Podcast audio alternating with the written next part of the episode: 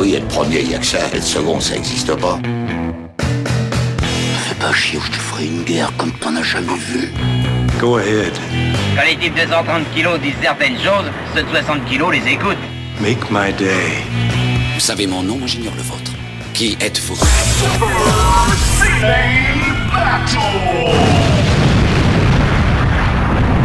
Le second, c'est un con.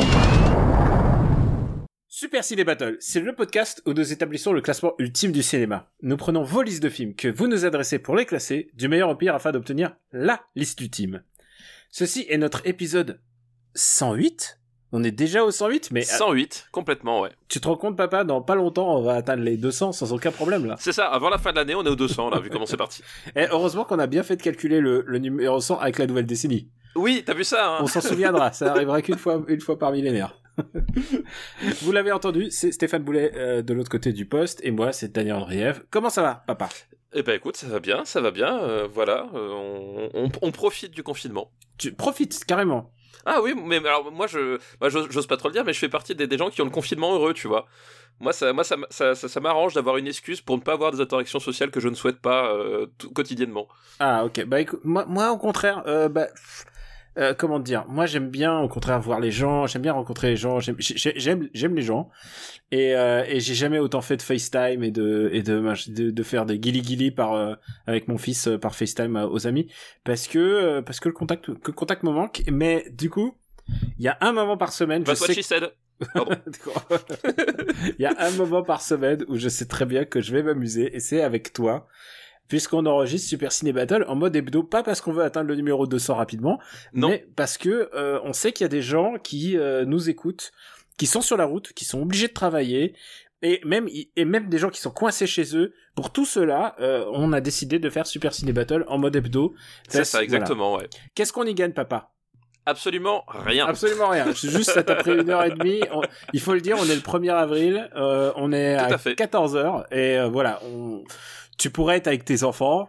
Tu pourrais, tu pourrais sauver. euh, sau- tu- je crois qu'il y a quelqu'un qui allait se noyer dans la, la rivière la dernière fois. Tu l'as sauvé entre deux enregistrements. C'est ce que tu Exact- m'as dit. exactement, c'est tu ça. Voilà, j'ai plongé dans la rivière et puis euh, avec ma bouée, je l'ai- sorti de l'eau euh, et en fait, il avait voté 12 Blasier, du coup, je l'ai remis. Voilà. Alors, je vais vous faire une confidence. L'épisode n'a pas commencé, mais c'est comme j'ai pas prévu beaucoup de listes, du coup, je, je fais des confidences. Quand on est redescendu de la Mège orientale avec avec papa, moi, je pensais être un sauvage, et, et c'est ce que j'ai souvent j'ai souvent à la maison comme comme euh, avis, parce que moi, tu sais, Je vois de quoi tu vas parler. tu vois le poisson, je le mange, tu vois, je le prends, ah, je l'arrache avec les dents. Euh, quand il y a des trucs, des pots, de- des pots de confiture, mais c'est, je suis comme un ours, genre, ah, je mange les pots de confiture. Euh, je suis vraiment, je suis un vrai, vrai, vrai sauvage. Euh, et, et ça veut dire jusque dans mon, dans mes vêtements, tu vois, si tu vois ce que je veux dire, dans mon, dans mon apparat. Et, euh, et là, Tes papa- vêtements. Explique-moi Bah, le, le- Tu connais le concept de vêtements maintenant les vêtements, c'est le, c'est du textile que tu mets par dessus toi. C'est- Euh, j'ai- Oui, mais c'est pour ça que j'ai- du mal à comprendre. Eh, attends, je suis bilingue, hein, j'ai appris. Et le truc, c'est que quand on est descendu de la Mège orientale, on était d'abord en nage, évidemment, parce que c'est quand même euh, descendre, c'est toujours un effort physique. Euh, moi, j'avais perdu, j'ai perdu un ongle, si si tu veux, dans la Oui, confidence. bah oui, je, je peux, je, peux, je peux comprendre ça aussi. Oui, Oui. oui, parce que à force, bah, que ça tape dans les chaussures. Et, euh, et papa, lui, il a vu la rivière, il a fait il s'est jeté, et il s'est jeté dans la rivière. C'était un vrai spectacle. Tu sais quoi? J'aurais voulu le filmer et euh, que ça soit avec une musique au ralenti, tu vois. tu vois, genre vraiment, c'était l'animal dans la rivière. Bah, Et- c'est- Je pense que c'est un moment que Werner Herzog aurait voulu capturer. Je pense que c'était Grizzly, c'était Grizzly Man. Euh, C'était Grizzly Man. Mais alors, à, ma, à mes télécharges, effectivement, tu, tu, tu dis effectivement qu'on qu'on est descendu de la Mège orientale. Euh, et, et moi, c'était le, le, le, le doigt dur. Donc, faut quand même savoir que en, dénivelé sur la journée dénivelé, négatif, pardon, euh, c'est 2300 mètres de dénivelé négatif. C'est-à-dire que quand t'arrives en bas, t'es quand même bien cassé, quoi. Il n'y a pas une seule pente euh, plate. Non, c'est, oui, ça descend, ça descend, ça descend, et c'est d'où pourquoi j'ai perdu, euh, j'ai perdu une partie. D'où l'ongle. D'où l'ongle. euh, Et, et je me souviens bien, et j'ai fait, wow putain, parce que c'était la première fois que ça m'arrivait à ce niveau-là. Euh, bon, on va pas parler de nos on va pas parler de montagne. juste pour dire qu'on est un peu fait dans le même bois, toi et moi. On a un rapport à la nature assez, euh, Tu sais quoi? assez On devrait- viscéral. On devrait faire des podcasts, en fait. on devrait les enregistrer dans la nature. Est-ce qu'on ferait pas un rundown de ce qui s'est passé dans l'épisode présent, puisqu'il y a eu une entrée dans le top 10 Mais oui, previously in Super City Battle. Premier contact est toujours premier, C'est Oui, oui. pas mal, pas mal. D'où- le titre. Je viens de, je viens de tilter. Voilà, voilà. Si, si jamais un jour il redescend, faudra changer le titre. Par contre, Voilà. faudra avertir Denis Villeneuve. euh, Interstellar deuxième, Ouais, Drive troisième. Drive troisième, It Follows quatrième. Et cinquième, Django Unchained, qui donc euh, arrive euh, avec, euh, avec grand fracas dans le top 10, du coup qui est même dans le top à ton 5. cœur. Ah oui, très cher à mon cœur. Sixième, Scott Pilgrim. Septième, on parlait de montagne, Meru. Voilà, Meru, Huitième, Snowpiercer. Neuvième, Green Room. Et dixième, Dread. Dread. Et je suis très content de, de voir que Dread s'accroche au top 10 comme ça. Dread, sera au top 10. Snowpiercer et Green Room s'accrochent. Juste pour dire qu'on a eu l'entrée d'un d'un film suédois et d'ailleurs j'ai eu depuis forcément j'ai eu quelques listes de films suédois. Écoutez je vous remercie je, je les garde en tête. Euh, puisque The Square est euh, 18 18e Tout à fait, tout à fait. On en a parlé Et- aussi au deux derniers épisodes. on a parlé de Zero Dark Thirty qui est maintenant 30e euh, il est entre j'aime bien dire il est entre Super 8 et Bohemian Rhapsody. Et on n'a pas d'entrée dans les derniers. Euh, 40e on a Planète des singes les origines qui est un film dont on a rien à foutre voilà, exactement, c'est ça. je, pense que j'en ai globalement. j'en ai globalement rien à carrer voilà. Euh, maintenant qu'on a fait ce petit ce- ah, tu sais quoi j'ai même pas rappelé deux choses. Euh, j'ai pas rappelé comment nous envoyer les listes. Bah, c'est simple. C'est supercinébattle@gmail.com et euh, bah, vous nous mettez trois films par liste et un titre c'est pas mal pour la thématique et euh, vous, comme vous l'avez compris, on couvre les années euh, 2010, celles qui viennent de s'écouler, puisqu'on est en 2020. Une décennie qui commence sur les chapeaux de roue, putain. c'est Ah oui, oui, oui, c'est la décennie être, où j'ai vu le moins de films pour l'instant, tu sais. Oui, c'est vrai, mais en fait, euh, du coup, c'est bien parce que On euh, y a rattrape pas le retard. C'est ça, exactement. Y a, y a- et puis il y a pas mal de, de, de, de, trucs qui, où ils se bougent un peu sur la, sur la VOD. Enfin, du coup, tu, voilà, c'est, euh, ça, ça peut être intéressant en termes de, en termes de, de changement de paradigme. Euh, par exemple, notamment Bloodshot qui est arrivé directement en VOD. Je pense que Sony, ils ont vu, hop, parfait, on va s'en débarrasser. Est-ce que c'est reco peut-être? Ah, absolument pas, Ah absolument merde, oh non, c'est dommage. pas. Oui, c'est, dommage. Hein. Ça a l'air tellement bien. On va faire une liste, euh, une liste qui est très Super Ciné Battle dans l'esprit. Ou même After Eight, j'ai envie de dire. C'est une peur. liste qui est envoyée par Timekeeper. Timekeeper. Bah, merci Timekeeper pour ta liste.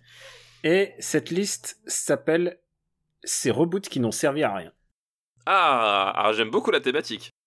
Alors, alors c'est son jugement, parce que ça se trouve, elles ont, elles ont servi à quelque chose. Peut-être qu'ils ont servi à quelque chose, mais euh, voilà. On va parler, et ça, ça fait longtemps qu'on n'a pas parlé de films de super-héros, puisqu'on on essaie quand même de pas trop les faire. Et de toute manière, si on en fait un, il y en, a, il en restera encore 48. Mais, C'est ça, on va, on va essayer, on va essayer de pas tous les balancer d'un coup. et alors là, il y en a deux dans cette liste, quand même. Oh là Ouais, accroche-toi. Le premier, c'est The Amazing Spider-Man de Mark Webb. Ah bah oui, oui, oui. Euh, donc c'est le, le reboot de Spider-Man, euh, donc avec... euh, comment il s'appelle? Andrew Garfield. Andrew Garfield. Ouais. Andrew Garfield dans le rôle de, de Peter Parquet. De Peter. Mais non, Peter. Peter, Peter, ça c'est dans la précédente trilogie. C'est Embrasse-moi, Peter. Embrasse-moi Peter. Tu sais que c'est vraiment comme ça qu'on appelle ce film. C'est genre, quand je trouve plus le nom, je fais Embrasse-moi, Peter, et tout le monde sait de qui je parle. C'est Embrasse-moi, Peter. Euh, et euh, du coup, c'est un film sans Mary Jane, puisque c'est euh, Gwen, cette fois-ci, qui, qui joue le, le personnage féminin principal, joué par Emma Stone. Voilà. Et ce Emma Stone, Emma Stone joue Gwen Stacy, et pour Gwen une Stacy, fois, voilà. c'est un super casting, parce qu'elle est vraiment géniale en Gwen Stacy.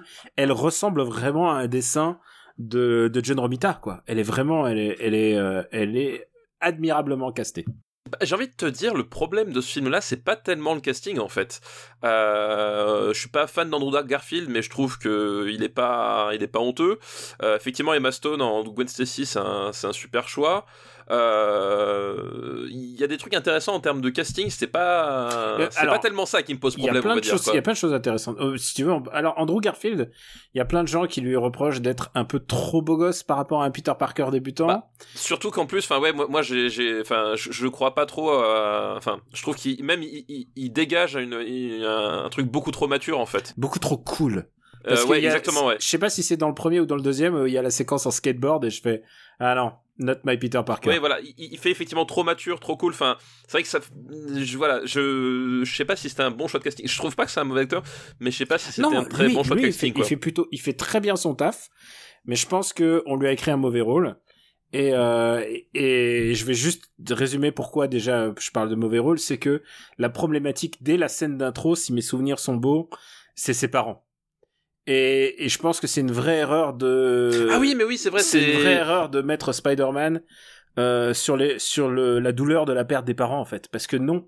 En fait, si tu perds, il repère Ben Parker dans ce, cet épisode dans cet épisode-là, Ben Parker qui est joué par Martin Sheen, et du coup, euh, tu fais un film sur deux pertes à la fois, quoi. Tu fais la perte sur la perte de de ses double parents, trauma, ouais. ouais. et en plus de ses parents qui ont jamais vraiment eu un grand rôle hein, en fait dans la BD, hein. jamais. C'est vraiment il est élevé par sa tante et et ses parents sont sont vraiment c'est c'est c'est co- complètement collatéral quoi. C'est pour que le sacrifice de Ben, son oncle, soit soit d'autant plus fort. C'est-à-dire que c'est la seule autorité euh, parentale qu'il a. Et, euh, et et elle disparaît, elle disparaît tout d'un coup. Et c'est toute la culpabilité de ce garçon qui le rend Superman, euh, Spider, qui le rend Spider-Man. Et euh, et là, euh, je pense que c'est une vraie erreur d'écriture. Et d'ailleurs, il l'utilise pas tant que ça dans ce film-là, puisqu'en fait, il le tease encore pour le pour le suivant. pour le, pour suivant, c'est ça, voilà, effectivement, c'est que euh, du coup, ils, ils font des, des parents de, de, de Peter Parker euh, un- une sorte de Wooden, enfin pas de Wooden, plutôt de, de, de MacGuffin, euh, puisque ils, en fait, ils sont obligés de fuir et d'abandonner Peter. En fait, c'est ça le, euh, c'est ça le truc, et tu sais pas trop ce qui, exactement dans quelle mesure, qu'est-ce qui a fait quoi, etc. Alors évidemment, tu, tu te doutes que ça va être plus ou moins lié à, à Oscorp ou des choses comme ça, parce que tu es un peu familier avec l'univers euh, euh, Sp- Spider-Man, mais euh, voilà. C'est vrai, que- c'est vrai que c'est pas trop utilisé, et c'est- déjà aussi un autre problème de ce, euh, de ce film-là, parce qu'on parle de, de la scène d'intro, mais moi je vais te parler de la scène de conclusion, où il affronte Rhino sur, pendant une scène qui dure 10 secondes. Ah non non, le Rhino c'est dans le le deuxième, c'est dans le deuxième? C'est dans le deuxième. t'es je crois. sûr? Ah ouais ouais. ouais. Ah, parce que, parce que moi, justement, dans dans le souvenir, comme avec la conclusion du deuxième. Euh, non non, le, c'est- le Rhino c'est dans le deuxième. D'accord, ok, bah, euh, my bad. Parce que moi, dans mon souvenir, c'était- le premier, parce que le, la- le deuxième étant sur une tonalité euh, un tout petit peu plus euh, tragique, je je- ça me paraissait bizarre de conclure le film sur un truc comme ça, mais effectivement, alors ok, j'ai rien dit. Mais tu me diras, enfin, un peu sur le même se- Enfin, ces, ces deux films se télescopent et c'est aussi le problème de tous. Alors, il y a un vrai problème structurel dans, dans la création de ces films parce que c'est Sony qui a les droits et euh, comme ils ont les droits, bah ils se sont dit bah écoute on va on va utiliser euh, on va utiliser la licence au maximum. Ça veut dire que on va faire comme Marvel, on va faire des- on va planifier, on va on, ça, ouais. on va on, on va faire un univers et du coup ils ont déjà décidé dans le premier ils avaient déjà une idée où ils allaient mettre le second. Et ce qui est pas con hein, de base, mais par contre ils l'ont écrit un peu à la truelle et ils Bah, ont demandé c'est ça, à en un- fait, c'est ça, c'est Ouais. ça le problème, c'est qu'en fait, ils, ils, euh, ils, ils- ils font ce qu'on appelle une, euh, une Iron Man 2. Euh, c'est-à-dire que ils, mettent vraiment tout dans, cette idée de construire un univers qui va s'étaler sur euh, X films, euh, à tel point que finalement ils oublient de se focaliser sur l'aventure qu'ils essaient de raconter déjà au début, quoi. Et c'est un travers. Alors pour le coup, Sony ne seront pas les seuls à se planter là-dessus. hein. Il, y en a- eu plein qui vont qui vont faire des trucs comme ça. mais là, c'est c'est- c'est un- une partie du problème, c'est qu'effectivement, ils vont essayer de construire un univers qui est fait pour s'étaler sur X film, machin truc, et en même temps, ils oublient un petit peu d'écrire le film, c'est-à-dire que tu captes pas vraiment très bien les enjeux, euh, le, le, le, déroulé, le déroulé du film euh, est quand même euh, un tout petit peu poussif, ça dure Bah, très longtemps pour pas grand-chose. Mais surtout, en plus, ça demande beaucoup de compression de scénario, puisque le némésis de ce, ce film-là, c'est le lézard, C'est le lézard, ouais, tout à fait. euh, qui, qui est d'ailleurs pas mal, et c'est pas con, parce que j'adore, j'adore comme méchant le lézard, il y a une vraie dramaturgie là-dedans. Euh, dans la BD, c'est quand même un gars qui, est, qui perd le bras, et qui se, qui se dit, je vais, je vais m'inoculer un, sérum de lézard pour récupérer mon bras, mais...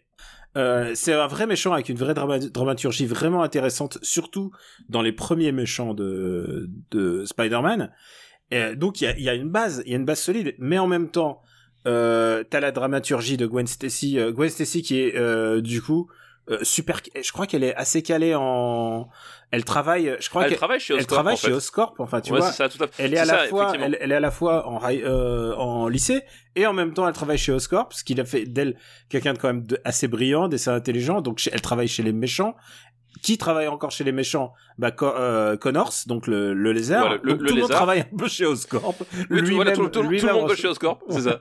lui-même il chope ses pouvoirs genre tout est centralisé et en plus là on vous parle de, de, de ces détails mais en plus ensuite pour la suite pour le deuxième ça va être ça va être ça va être calamiteux quoi Être calamité. Non, mais en fait, c'est vrai que c'est un film qui, qui, est coincé entre cet amb- ce besoin absolu de, de, créer un, un univers partagé et, euh, le, et de raconter une histoire qui, qui, qui sait pas trop trop bien raconter. Enfin, c'est un, un film qui, voilà, qui, je trouve, qui, qui est assez chiant, qui a quelques idées. Euh, par exemple, la, voilà, la, je trouve que le, le, pour le coup, le caméo de, de Stanley est peut-être un, un, des, des plus intéressants qui, qui était fait avec cette scène de la bibliothèque, en fait, euh, que je trouve assez drôle. Voilà, il y a, il y a quelques trucs comme ça. Il y a la séquence de la grue, euh, qui est une pure séquence. euh, Attends, la euh, séquence de la grue, est-ce que c'est pas dans le premier ou dans le deuxième? Je crois que c'est dans le premier, il me semble, c'est pour rejoindre. Putain, euh, si, si je les confonds, mais c'est possible. Hein.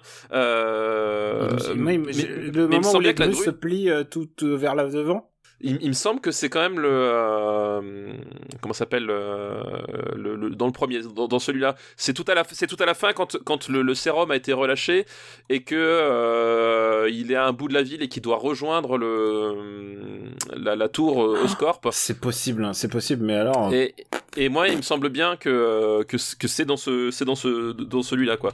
Euh, c'est dans celui-là. Et voilà, enfin, du coup, t'as as quelques scènes comme ça qui, qui sont qui sont intéressantes et tout. Mais le problème, c'est que voilà, il- le film est, est, est vraiment poussif dans son déroulement. Les personnages sont pas très très bien écrits. En dehors peut-être de Gwen Stacy encore, elle a elle a un peu aussi le, le, le souci d'être plus un, un couteau suisse en fait. C'est-à-dire que dès qu'il y a un, sou- un, un blocage dans l'intrigue, à un moment donné, ça, ils vont revenir sur Gwen Stacy et c'est elle qui va débloquer le truc. Euh, tu vois, elle n'existe pas encore tout à fait vraiment en tant que personnage à part entière. Hmm. Donc t'as- plein de petits soucis comme ça. T'as pas le, je suis pas forcément ultra fan. Enfin pour moi, les, les- j'ai- j'aime bien, euh, j'adore Sam Raimi. J'aime bien ses Spider-Man, mais pour moi, c'est, enfin c'est, c'est, pas des films de chevet ou des choses comme ça. Enfin c'est voilà. Mais t'as pas, euh, t'as pas la même inventivité que que que, que chez Sam Raimi en termes de mise en scène aussi. Enfin tu vois, euh, on est sur un truc un peu plus euh, un peu plus euh, anonyme, peut-être euh, un peu euh, voilà. Je pense aussi que Mark Webb a pas forcément eu non plus les coups des franches pour euh, faire un peu n'importe quoi. Bah, c'est-à-dire, ah, c'est vrai que la première fois qu'on en parle, mais en fait, en vrai, euh, Mark Webb, c'est c'est un yes man dans ce cas-là. Ah oui, non, mais dans il ce vient, film-là, il vient, oui, on lui dit t'inquiète pas, on t'a do- on t'a préparé une histoire. T'as sans doute, je sais pas combien il y a de scénaristes qui ont travaillé là-dessus. Euh, on t'a préparé toute l'histoire, c'est bon, t'es, roule ma poule, on t'a fait les effets spéciaux et c'est comme ça que ça se passe. Voilà, non mais je pense que c'est exactement ça. Donc et, et ça se sent dans le produit final, c'est-à-dire que c'est un truc, euh, c'est pas honteux, mais euh, honnêtement il y a y a pas grand chose à en retenir quoi. Il y a pas grand chose à retenir à part, à part que c'est quand même, euh, ça a eu suffisamment de succès pour que ils se disent, bah, on en fait un deuxième. Et dans le deuxième, ils teasaient déjà les Sinister Six, ils, ils Oui, teasaient oui, tout à fait. le ouais, film ouais. Venom, ils teasaient C'est vrai. Sinister Six, en fait, ils teasaient tous ces trucs et le fait est que le deuxième euh, Amazing Spider-Man, ça a été un peu le, euh, ça a été le, déjà leur Spider-Man 3, quoi. C'est-à-dire qu'ils ils ont, ils ont vraiment, c'était un, un crash test. Euh, Il y avait, euh, c'était Jamie Foxx dont on a parlé euh, l'épisode Ouais, précédent. voilà, c'était Jamie Foxx. Mais, ceci c'est est une autre histoire. Et il Ne- a ne, ne divulgachons pas. divulgation pas. Oui, oui, ce sera, c'est encore moins bien. on en reparlera. Euh, où est-ce qu'on va mettre Amazing Spider-Man par Mark Webb, donc, Ouais. qui a réalisé euh, euh, 500 jours ensemble. et qui a été plutôt mal classé, je dirais, dans notre classement. La faute à qui C'est la dire. faute à moi, la faute à moi. Je, je n'aime La pas faute à toi complètement. Il est, euh, il est 145e entre Requiem for a Dream et Panic Room. Voilà, donc euh, qui sont euh, qui sont deux autres bons films. Donc Non, voilà, Et- la faute à et- qui La et- faute à qui émission 29. Voilà. Émission 29. J'ai- j'ai- La faute à qui La faute à et encore, non, j'ai envie de dire qu'il serait allé plus bas si tu ne l'avais pas sauvé. Bah oui, non mais je sais bien, mais voilà. Voilà, la faute non, à mais qui t'as fait, t'as fait ton, t'as fait ta BA, et par ta faute, on y a eu Amazing Spider-Man et les deux. C'est toi, c'est Ouais, toi. c'est complètement moi. C'est c'est je suis le seul Et responsable. tu sais qu'en plus, Amazing Spider-Man 2, je veux pas teaser, je veux pas donner aux gens envie de nous envoyer des listes avec Amazing Spider-Man 2, mais c'est en plus, il est écrit par Kurtzman et Ortiz. Ah oui, c'est vrai. Nos, nos, nos chouchous. C'est vrai, c'est vrai, c'est vrai, c'est vrai. les, auteurs de Transfo- des Transformers. De Transformers, ouais. Ceux, qui étaient coincés dans la chambre d'hôtel. Dans la chambre d'hôtel séquestrée par Michael Bay pour qu'ils aboutissent à un, Et un Est-ce que scénario. c'était pas le début du confinement? Est-ce que c'est pas comme ça qu'on crée des grandes œuvres? C'est clair. Complètement. On va classer Amazing Spider-Man qui est. euh, alors c'était quoi déjà le thème? C'était un remake, un reboot euh, qui n'a servi à rien. Et Ouais. je pense qu'on peut dire que c'est un reboot complètement, ouais, qui n'a servi là, à ouais. rien. Et ça a servi à une seule chose, à ce que Sony garde la licence. Écoute, euh, moi, je vois ça, je je trouve que pff, je vois ça aux alentours de la planète des singes les origines en fait quelque part ouais, par là. je vois là aussi. euh, Euh, je laisserai quand même Karate Kid en dessous. Hein. Voilà, c'est ma, c'est ma limite basse, Karate Kid. Moi, je mettrais ça sous Kong Skull Island. Euh... Alors, sous Troll l'héritage, allez. D'accord, mais je voulais que ça soit au-dessus de Cars 2. Parce que Voilà. Cars 2, en tant que film d'action, je m'ennuie. euh, c'est Bah, c'est, c'est un peu le même genre, c'est un truc un peu, euh, un peu ennuyeux. The Amazing Spider-Man. Et n'oubliez pas, il y a un tiré entre Spider et Man, c'est très important. C'est très très important, Et moi, je ne plaisante pas avec ce genre de choses. Le deuxième film est un film. euh, ah, on n'aurait pas pu en parler dans After Eight parce qu'After Eight n'existait pas encore. C'est SOS Fantôme dit Ghostbusters de Paul Feig. Ah bah oui, oui, oui, effectivement. Donc euh, le principe de ce SOS Phantom Ghostbusters, euh, c'est que en fait on, on ressuscite la licence, on change les personnages, euh, on met une équipe de femmes à la place du- d'une équipe d'hommes, et on entretient un lien très très étrange avec le premier Ghostbusters puisque c'est Très étrange. Ouais, très très étrange puisque les acteurs encore vivants, hein, évidemment, on va pas parler de, de, de, de ceux qui ont lâchement préféré mourir que de figurer dans ce, dans ce reboot, euh, mais les acteurs encore vivants apparaissent dans le nouveau film, mais dans des rôles qui sont complètement différents, sauf un. Euh, sauf un, puisqu'il a- c'est un, c'est un faux reboot. c'est c'est- c'est vra- enfin, c'est vraiment super bizarre, c'est-à-dire que C'est un, Ils sont reboot tous de là. fran- c'est un reboot de franchise, mais c'est pas un reboot euh, dans l'histoire. C'est voilà, c'est très étrange parce que euh, Dan Aykroyd et, euh, et Bill Murray sont là. Euh, ils font des, enfin, Dan fait un, tout petit caméo. Bill Murray fait un rôle, tu, sais pas à quoi il sert. Et puis d'un seul coup, euh, c'est Ernie Hudson qui lui fait le lien avec le précédent Ghostbusters. Et je comprends pas ce choix. C'est-à-dire de, de faire ah oui, ça a rien à voir, mais en fait si. Alors, En fait, c'est le tu même sais univers. quoi? Je pense que ce Ghostbusters a été écrit par des gens. c'est- comme nous quand on parle des films dont on se souvient plus trop. Euh, je crois, tu sais, comme je te disais, euh, euh, merde, c'était Cosmopolis. Je te disais, ouais, en fait, je crois que c'est le chauffeur. Non, c'est le milliardaire. Et, Ouais, à la fin, c'est vrai qu'il y a des détails qui te qui t'échappent. Mais nous, c'est pas notre taf d'écrire l'histoire. Eux, ils, ils sont payés vraiment très Eux, ils, cher. sont payés, et ils sont payés très cher pour. Ils Et sont donc, payés très euh, cher, donc ils auraient pu potasser. Et là, j'ai l'impression que genre, ouais, c'était comme ça, t'inquiète, t'inquiète, c'était comme ça, et personne ne dira rien. Et en fait, voilà, ça, je trouve que ça résume pas mal de soucis sur ce film-là, c'est que, effectivement, t'as, enfin, c'est un projet qui sait pas trop, trop comment, comment se situer euh, entre, euh, entre, ben, entretenir l'héritage et puis au contraire euh, le bouleverser. Euh, Voilà, il est toujours un peu entre, entre deux eaux. Euh, et je pense que c'est ce qui lui a été un peu, un peu fatal. Outre, outre, outre la, outre la campagne de, euh, de dénigrement de la part du Gamergate qui, qui s'est pris dans la gueule euh, avant même sa sortie, avant même qu'on, enfin ça, ça, c'était ça c'est un autre souci. Mais je pense que même sans ça, euh, le film a suffisamment de problèmes pour euh, pour expliquer que c'est pas forcément très bien fonctionné non plus quoi. Alors, il y a un truc, c'est que pendant des années, il y a eu des rumeurs de Ghostbusters 3. Pendant des années, et euh, il y a eu un problème, c'est que, bah, Harold Ramis est mort.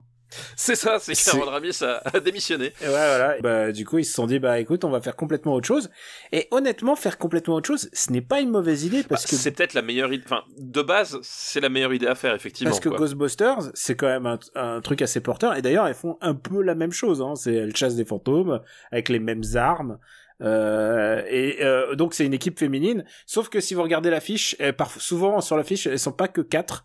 Euh, parfois, Elles, elles sont cinq. elles, elles sont cinq puisqu'il y a Chris Hemsworth. Il y a Strikes Hemsworth, mais on, on va en parler justement. Mais c'est marrant parce que tu, euh, tu, tu, tu disais euh, Ghostbusters c'est un truc porteur. Bah oui, évidemment. Euh, demande au, au, au compositeur du thème du premier Ghostbusters si c'est pas un truc porteur quoi. Ah oui, je pense que C'était qui C'était qui déjà? C'était ah son nom m'échappe, je, je, je m'en souvenir.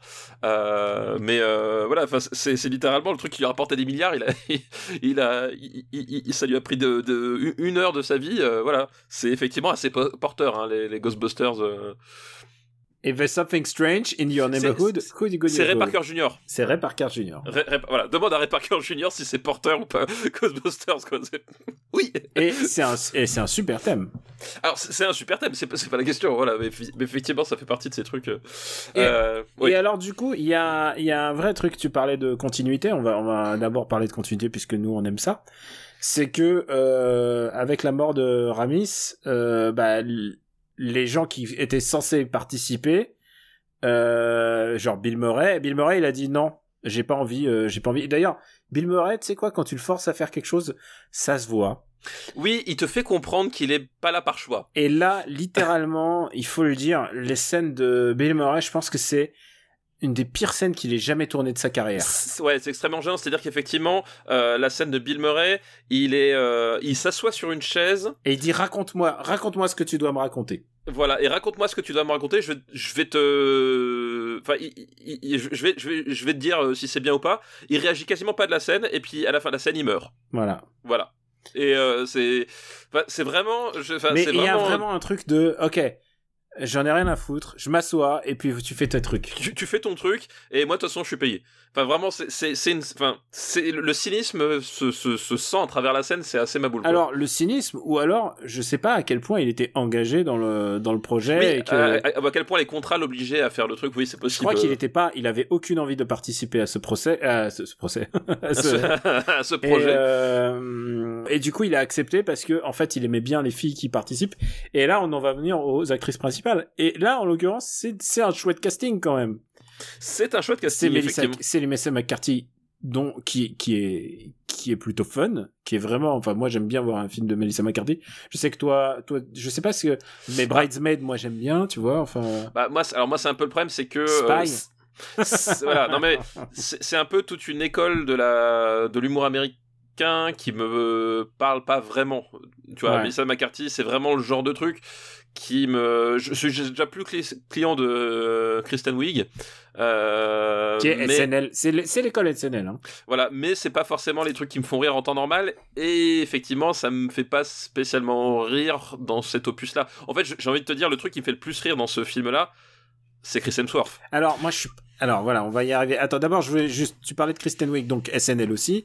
Ouais. Euh, Il y a aussi un autre, une autre actrice qui est vraiment très importante, et je pense au succès de ce film, c'est Kate McKinnon, Kate McKinnon, ouais. qui je pense, euh, la la personnalité la plus efficace. Elle aussi, Ouais. euh, elle aussi, euh, Saturday Night Live. Enfin, vraiment, c'est l'équipe Saturday Kate- Night pour le Live. coup, Kate McKinnon, c'est le, c'est, c'est peut-être le personnage euh, le plus intéressant dans Mhm. l'équipe en fait. Et il y a Euh, Leslie Jones, qui est aussi euh, une meuf qui fait du stand-up, aussi Saturday Night Live. T'as vraiment quatre fortes personnalités. Et normalement, si tu écris bien le film, ça passe bien. Le, le seul truc, c'est que bah t'as Chris Hemsworth. Et Chris Hemsworth, je sais pas à quel point il a, il a, il a eu de l'impact sur l'écriture de son propre rôle, mais il est en roue libre. Ouais. Euh, et moi, je suis pas fan de ce qu'il fait. Ah, moi, moi, j'a- moi j'adore ce qui... enfin, moi déjà j'a- j'adore le fait que Chris Hemsworth ce soit euh, ce soit un homme objet pendant les- la moitié du film. Alors ça, oui, C'est-à-dire c'est c'est-à-dire c'est qu'il clair. il, il est engagé parce qu'il a, il a, il a un très beau cul, qui présente bien et qu'il est un peu con. Euh, c'est ça son rôle en fait. Il a un rôle d'un abruti mais très très beau. Et j'aime beaucoup Chris Hemsworth dans, ce genre de rôle parce que sans doute que je l'aurais engagé pour les mêmes raisons, hein, j'avoue. Euh, et euh, et c'est ça que je préfère. Après effectivement le truc, le twist, c'est que euh, Chris Hemsworth, enfin en tout cas le corps de Chris Hemsworth, puisqu'on a bien compris que c'était pas forcément l'esprit de Chris Hemsworth qui était intéressant dans ce film-là, euh, va devenir le véhicule du méchant en fait. C'est exactement ça. C'est qu'au bout d'un moment, il va devenir le méchant et en utilisant sa personnalité de rigolo, euh, rigolo lol. Donc on va le voir beaucoup danser en fait. Oui, voilà, il y a une scène où il fait, où il fait danser euh, bah, toute la police euh, de New York. Et c'est assez rare, mais on voit Michael K. Williams danser du coup à cette occasion. C'est vrai. Euh, et je sais pas si t'as beaucoup de souvenirs de Michael K. Williams danser, mais je crois que dans The Wire, il il a pas une seule scène de danse. non. Et c'est quand même un gros gros défaut de la série. hein. Je pense que ouais, c'est une série, il faut tout revoir, il faut tout réécrire. Mais oui, effectivement, à partir du moment où il devient le méchant de l'histoire, je trouve le, le- le truc un peu moins intéressant parce que justement, le- moi, je, je l'aimais bien en bellâtre abruti. Euh, J'avoue, je, je trouve que ça lui est super. Et pour le coup, je pense que Chris Hemsworth a un énorme talent comique. Euh, Alors, euh, vraiment. Et je- Mais là- à partir du moment où il devient le méchant, Alors moi, il me, f- il me fait pas trop rire dans ce film, mais je trouve que, par contre, il a un talent comique, c'est évident, et on l'a vu déjà dans Cabin in the Woods. Et il y a aussi un autre truc, c'est que ce film est la genèse de de Thor, euh, de, de du Thor euh, rigolo. Ragnarok. Oui, Genre entre Thor 2 et et et, et Ragnarok, il y a eu un shift complet dans la personnalité de Chris Hemsworth. Dans le sens où ils se sont dit ah mais attends regarde tout ce qu'on peut faire avec Chris Hemsworth c'est ça. et, ouais. et je pense que ça a eu un impact ultra important dans le reste même de, du MCU en fait. Oui, non, c'est effectivement c'est possible qu'il y, y a quelque chose là.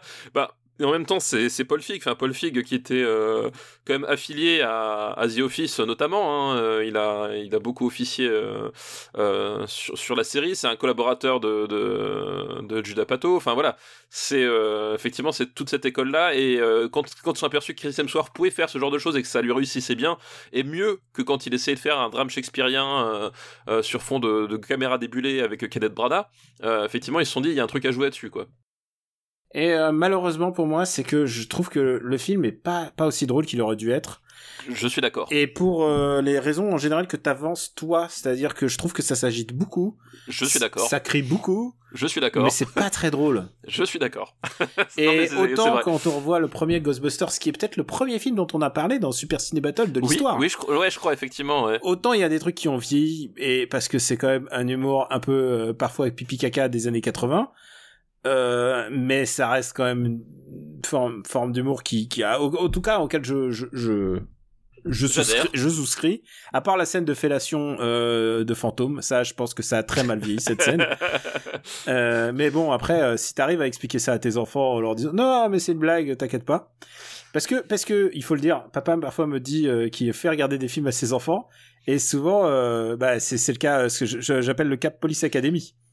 Oui, tout à fait. C'est le Cap Police Academy de, hey papa, il fait quoi sous, le- il fait quoi sous le bureau? Exactement. Et tu vois Et- d'où, nous, un petit Mais- Thomas, et mais- tu fais, et tu fais, ah, Mais c'est là que tu te rends compte, en fait, c'est surtout que moi, du coup, je me, je me replace finalement dans euh, de- de le moment où j'ai découvert ces films, parce que c'est vrai qu'en fait, quand tu regardes les films des années 80, euh, tu regardes les Goonies, en fait, euh, les Goonies, c'est ordurier, t'as des allusions sexuelles tous les trois, tous les trois mots, littéralement. hein. Euh, et pourtant, à l'époque, euh, et moi je dis ça parce que je suis pas, un, je suis pas un grand-père comme toi, hein, je, suis, je suis quand même beaucoup plus jeune. À l'époque, c'était des trucs. T'as vu ça comment on les placer C'est là. Ouais, horrible, horrible, horrible. Euh, mais c'était des trucs, en fait, soit tu t'en apercevais pas, ou soit c'était pas grave. Tu vois, c'est pareil, même dans, dans Short Circuit, t'as des, t'as des allusions sur le fait que l'héroïne est vierge ou pas. Euh, Ah là là. tu vois, c'était, c'était des trucs, alors c'est typiquement années 80, mais c'est des trucs qui te passaient un peu au-dessus quand t'étais gosse, c'était, c'était pas ça qui t'accrochait. Typiquement, effectivement, Police Academy ou, ou SOS Fantôme, euh, moi, mes gamins, quand ils ont vu, ils ont pas forcément tiqué sur ces scènes-là. Par contre, le, le, le mec qui imite la mitraillette avec le, le porte-voix, ça, ça les fait rire, tu vois. Voilà. Et il faut le dire, il faut le dire, il est super. Mais il est super. C'est, Ouais. c'est- et, et d'ailleurs, c'est, euh, c'est, le- c'est leur personnage préféré, quoi. Le seul problème dans Ghostbusters, c'est qu'il y a personne qui imite euh, le bruit de mitraillette. Non, mais, c'est- non, mais c'est vrai que dans mes- je, suis- je suis d'accord pour le coup. C'est, c'est une école de, de, du rire américain qui, moi, me parle pas du, dans temps normal et qui là, me parle pas beaucoup plus. Euh, surtout qu'en plus, euh, là, on est dans un film qui, bah, un peu comme hmm, comme Thor Ragnarok qui, qui force beaucoup beaucoup beaucoup ses effets et tout Euh, et quand l'humour est forcé quand on te le hurle aux oreilles et qu'en plus la mise en scène force ses effets enfin ça fait un film qui qui met énormément d'efforts, qui rame énormément pour essayer de te décrocher un sourire ou pour ne pas t'endormir. Et euh, du coup, c'est le genre de truc où je fais ouais, mais non. C'est voilà, c'est- pas, pas génial. c'est pas fluide, euh, c'est pas fluide, tu vois que c'est pas naturel, tu vois qu'il y a plein de problèmes, que tout s'articule pas bien, il y a pas vraiment d'alchimie dans l'équipe, enfin tu vois, il y a heureusement qu'il y a on, l'a- on l'a dit heureusement qu'il y a Kate McKinnon qui euh, qui a des punchlines qui sont assez cool, et des attitudes qui sont assez cool, mais ça permet de masquer le fait que finalement l'alchimie dans l'équipe, elle prend jamais vraiment. Euh, voilà, enfin il y a plein de trucs comme ça. Enfin ce film est bourré bourré de problèmes. Tu vois, c'est c'est comme à un moment donné lors, lors de, la, de la baston à, je vais dire à Central Park, mais n'importe quoi, au Madison Square, euh, euh, Square Garden. Euh, tu vois, le- les, les ralentis façon Michael Bay, etc. Enfin, est-ce que c'était vraiment nécessaire d'appuyer Enfin, tu vois, voilà, il y a des, plein de trucs comme ça qui font que c'est c'est un film qui est en fait assez lourd, quoi. Euh, en juillet 2020, devait sortir, le 10 juillet 2020 devait sortir euh, Ghostbusters Afterlife. Oui, c'est vrai. Il, est, re- il est retardé 2021. d'un an. Ouais, tout à fait. Il sort le 5 mars 2021. Euh, où est-ce qu'on va classer en attendant? Afterlife, donc euh, juste pour préciser, c'est que euh, c'est un reboot encore une fois, mais celui-là une suite directe, mais reboot, réalisé par Jason Reitman, Oui, c'est vrai, le, le fils de. le fils de. Ouais, que dont je suis pas fan, mais encore une fois. Mais... Où est-ce qu'on va classer euh, Ghostbusters, qui n'a pas d'autre nom, hein, c'est Ghostbusters tout court. Hein.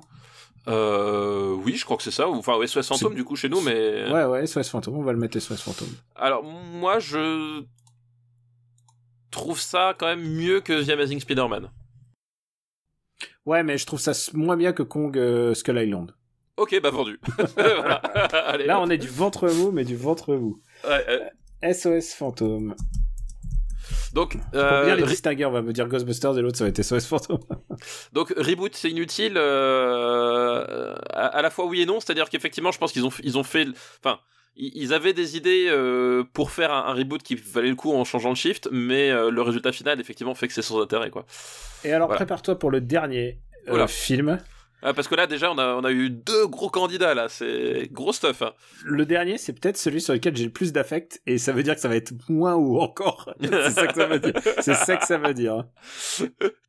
C'est, c'est un- ah, je sais pas comment le dire. C'est Fantastic Four de Josh Trank.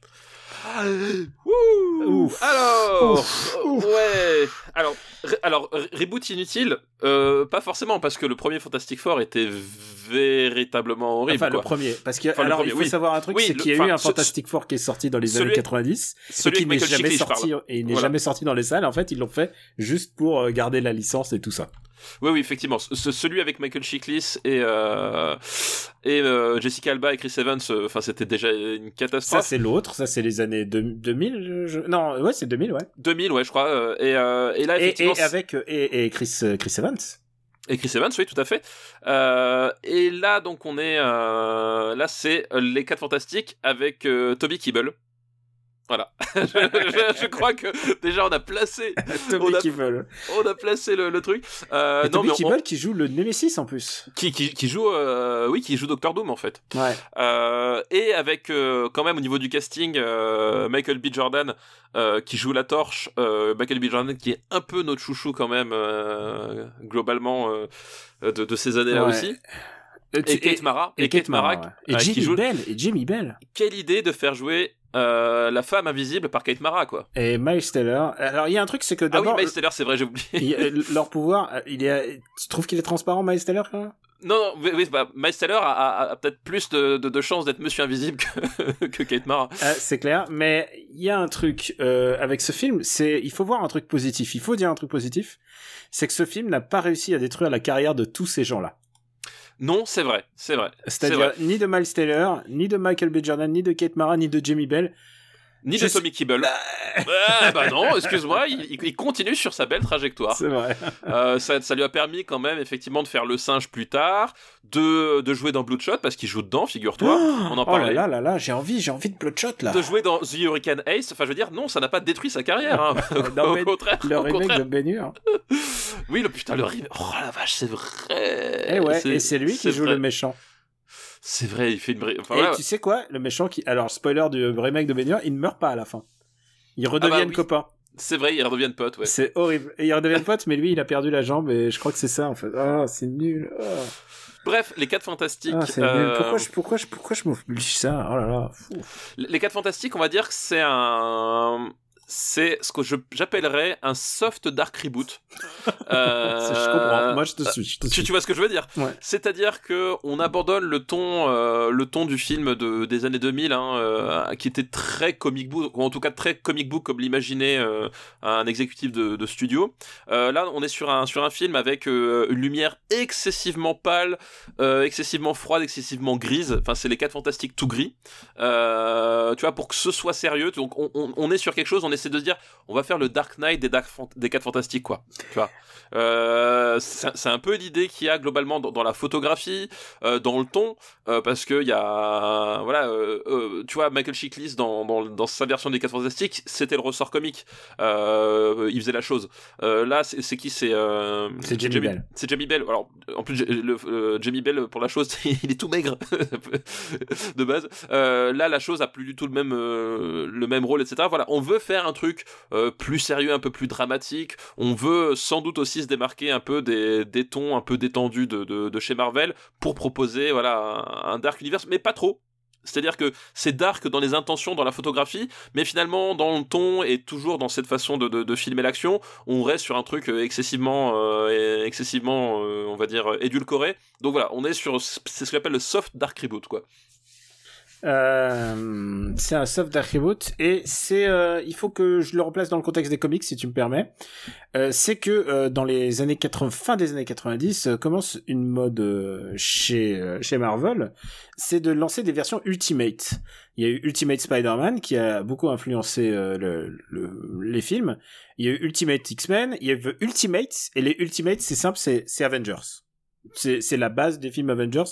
La, toute la genèse de tout le MCU tient dans The Ultimates qui est euh, une version euh, une version d'Avengers mais modernisée avec euh, bah ils ont plus d'identité secrète, ils vivent dans une base, enfin tu vois, c'est genre ça on a les critères de Avengers à tel point que dans Ultimates euh, le le dessin de de Nick Fury et bah c'est euh, bah, c'est euh, Samuel Jackson, c'est vraiment lui quoi. Oui, oui, c'est vrai, le, exact. oui, le oui, mec a utilisé et pour euh, et pour euh, dans Ultimates quand apparaît le professeur Xavier, c'est euh, bah, c'est c'est les traits qu'il a dans le film. Genre, genre vraiment, ils ont euh, s'il y a une synergie à un moment de Ultimates où on se dit ah les comics peuvent à nouveau guider euh, le cinéma. C'est ça en fait, de re- resservir de base au lieu euh, au lieu de voir le cinéma réinventer un peu le- les choses. Et donc là, euh, Josh Trank, il a une bonne idée, c'est qu'il reprend la base de l'Ultimate et il se dit on va essayer de prendre ce qui est moderne, on va essayer de prendre ce qui est pas ringard et on va moderniser, euh, on va moderniser ce qui est ce qui est ringard et on va essayer de trouver trouver une astuce. euh, pour essayer de moderniser tout ça, donc la base de, de prendre Ultimate Fantastic Four, c'est pas con.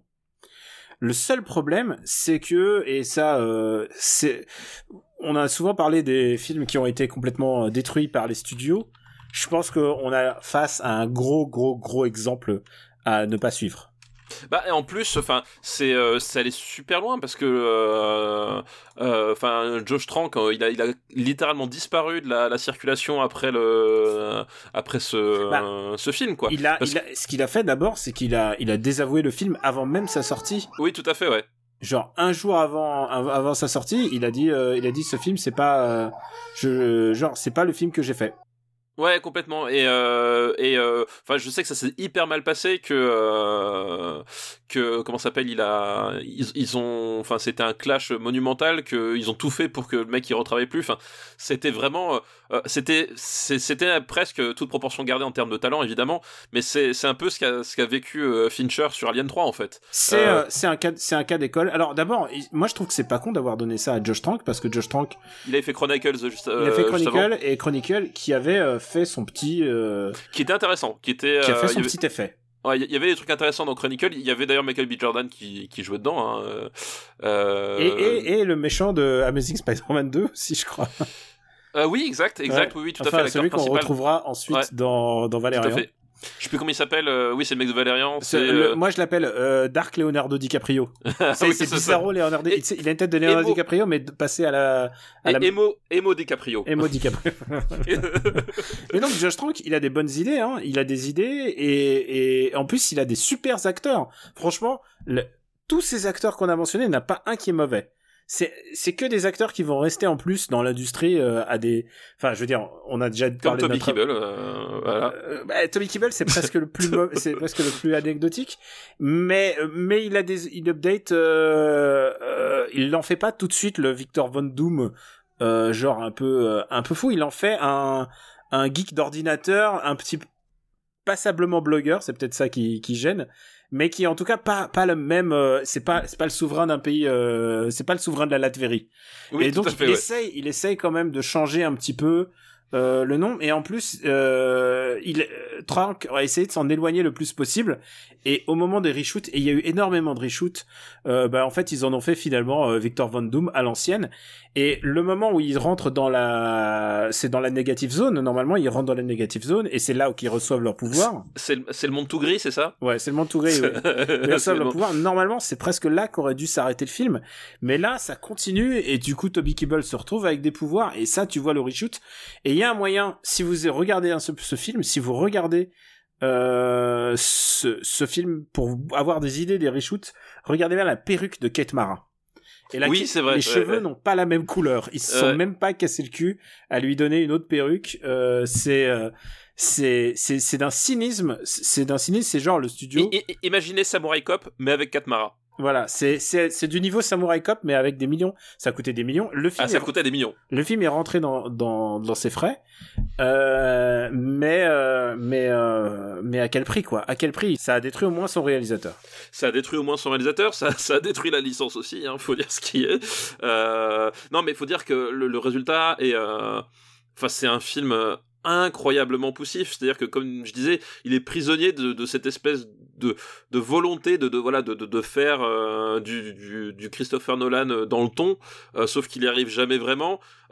Sauf que tu passes un temps infini sur, sur des dialogues interminables, que les séquences d'action elles sont pas très intéressantes, que ça se termine par de la bouillie de, de, pixels là dans le monde tout gris où à la fin c'est juste bah on, on, combine nos quatre pouvoirs et on arrive à le battre. Enfin c'est c'est euh, Et le- je peux Ouais, te dire que la bon, fin c'est pas celle-là qu'avait Trank euh, en tête. Hein. C'est Oui, non, bien sûr et sûr. certain. quoi. Non mais en plus, c'est- voilà, c'est on est euh, on est sur un film qui, qui, qui a qui a aucune idée de d'où il veut aller et qui Non, voilà le film qu'on a, il va nulle part. Mais par oui, contre, oui non mais c'est ça c'est- possible et tous les acteurs d'ailleurs, déf- enfin pas tous, mais en tout cas quelques-uns que j'ai entendus, défendent Trank en disant non non, mais le film qu'il avait en tête, c'était Oui, ça qu'on voulait faire. Et là, à la Ouais. fin, le studio ça, est, mais- arrivé et ça a été reshoot sur reshoot. C'est pour ça que d'ailleurs que Trank a disparu euh, du, du circuit. Et, euh, et on l'a revu repopper juste pour sur Twitter, juste pour flinguer le film au moment de sa sortie. ouais. Euh, il l'a rejeté, il, ne le. ne- Ouais, donc effectivement, le, le résultat, il est, enfin, il a aucun sens. Enfin, vraiment, c'est c'est un, c'est un, voilà, c'est un agrégat de de scènes, mais c'est tout. Et euh, et effectivement, tu, il y a, il y a la moitié qui fonctionne pas. Euh, voilà, les, les acteurs, tu, tu, tu sens qu'ils sont paumés aussi. C'est-à-dire qu'au bout d'un moment, quand dans les reshoots, tu sentais qu'ils qu'ils savaient plus quel personnage ils étaient censés jouer, tu vois.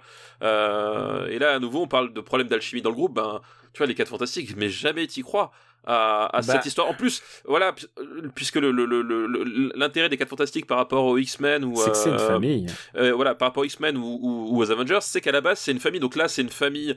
Euh, c'est, c'est, c'est- ils sont pas liés par le sang parce que évidemment avec Michael B. Jordan c'était compliqué à expliquer. Non, mais, mais- il est adopté. euh, Voilà. Sais quoi, pourquoi c'est- pas Pourquoi pas non mais, bien c'est sûr, pas ça voilà, et, et- et l'intérêt c'est que c'est, c'est une famille qui se qui qui qui, qui s'est soudée autour de, de de liens complexes parce qu'il y en a qui sont adoptés, de, de foyers, de choses comme ça. Donc c'est c'est ça le principal intérêt des quatre fantastiques en fait à, la base. Ils fonctionnent comme une famille euh, à, la vie et à la mort. Et là, bah ça c'est pas du tout présent dans le film. T'y crois pas, tu comprends pas.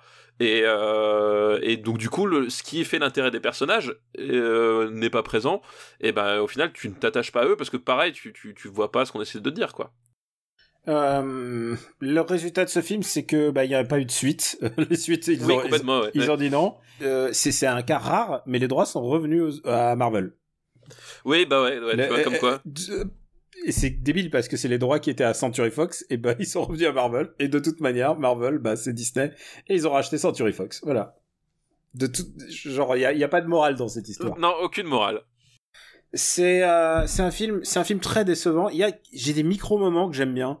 Il y a un gif par exemple qui traîne où tu vois Reed, Reed Richards euh, qui essaye de faire un brofist à Michael B Jordan et il sait pas du tout comment faire un brofist. Miles Taylor il sait jouer le mec pas pas bien dans sa Pas peau. doué. Ouais, c'est ça, c'est clair. Il est, clair. vraiment bon pour ça. Enfin, je veux dire toute la somme des talents présents sur la table pour faire ce film c'est quand même Ouais. un scandale. C'est un C'est un vrai scandale. et je suis persuadé, et là, tu sais, je suis d'habitude, je, je pense qu'il y a une part euh, de responsabilité, et je veux bien croire que Trank, il était compliqué à gérer, mais là, c'est clairement le studio, et ça se voit, et la putain de perruque, tu, tu, quand tu vois sa putain de perruque, tu te dis, ah ok, c'est, ça, ça va pas. C'est là, c'est, ah non, c'est, c'est un film dégueulasse, quoi. Ouais, c'est un film dégueulasse. Où est-ce qu'on va le classer du coup? Où est-ce qu'on va le classer Un film dégueulasse, moi j'ai Machete Kills. Euh... Ah, je trouve ça mieux que Machete Kills, Ok, moi aussi. Euh... mais sous Cosmopolis. Mais sous Cosmopolis. Allez, bah vendu. Putain, hop Fantastic Four. Et donc Fantastic Four et donc débarque en 47e place. Euh, si vous pensez que c'est un chiffre élevé, non, c'est parce qu'en fait on n'a pas encore tant de films que ça. C'est qu'il y a que 58 films en tout. euh, Ouais, voilà. euh, c'est- c'est- Il y en a d'autres 55, des pires, pardon. Voilà. Il y en a 55. Et tu sais quoi, il y a des choses que je pense qu'on peut individu micro micro sauver quoi, mais vraiment micro sauver. On va remercier Timekeeper. Merci Timekeeper pour ta liste. On va passer à une nouvelle liste et tu sais quoi, je vais te laisser le choix. Oula, tu me laisses le choix dans la date. C'est une liste. euh, Oh, s'il te plaît, pas maintenant, pas maintenant, pas après tout ce que t'as fait. C'est une liste qui nous est envoyée par Claclaclan. Merci Claclaclan. Genre Clacaclan, c'est ça? Cla, cla, clan. Ah, Claclaclan. Ah, bah, j'avais bien dit la première fois, Et pardon. on la remercie. Ah bah merci et Claclaclan. Et elle nous dit, il y a un vrai problème. Et elle dit, où sont les femmes? Ah, c'est vrai. Donc je te laisse le choix de trois listes. Oula, putain. J'ai au moins le titre ou je, je dis 1, je 2, te lis 3 les trois listes. Allez, Euh, comme ça, comme ça, c'est comme ça, c'est toi qui au choisis. débeauté. Ouais. Allez. Le premier film, c'est les films réalisés par des femmes. Ok, Le deuxième film, c'est les films avec des femmes. ok. Et troisième, c'est les films qui parlent de femmes. Et Ah, je peux te dire euh. que dans tous ces films, il y en a qu'un seul que j'ai pas vu. Dans toutes ces listes, il y a, donc il y a neuf films, il y en a qu'un seul que j'ai pas vu. D'accord. Euh, euh, bah écoute, euh, ah j'hésite, j'hésite, j'hésite. Euh, allez, je dirais les films avec des femmes. Les films avec des femmes. Ok, très bien. Alors le premier film de cette liste, c'est Neuf fois fait, mois ferme, avec Sandrine Kiberlin et donc un- un réalisateur qu'on aime pas mal ici. Neuf mois ferme et je ne l'ai pas vu. Non, c'est vrai?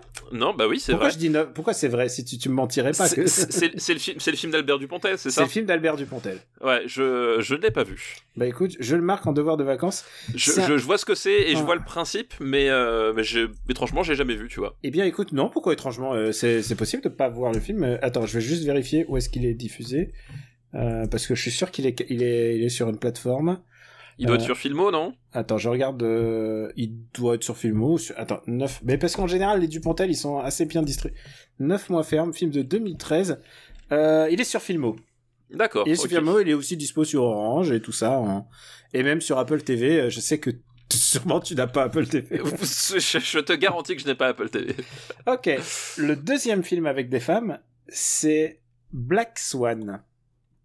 Ah euh, oui, donc euh, de Darren Aron- Aronofsky, Ouais. donc euh, qui est un réalisateur que tu aimes beaucoup. Hein, je, euh, Euh. dis- dis- disons-le tout de suite, c'est un de tes réalisateurs préférés.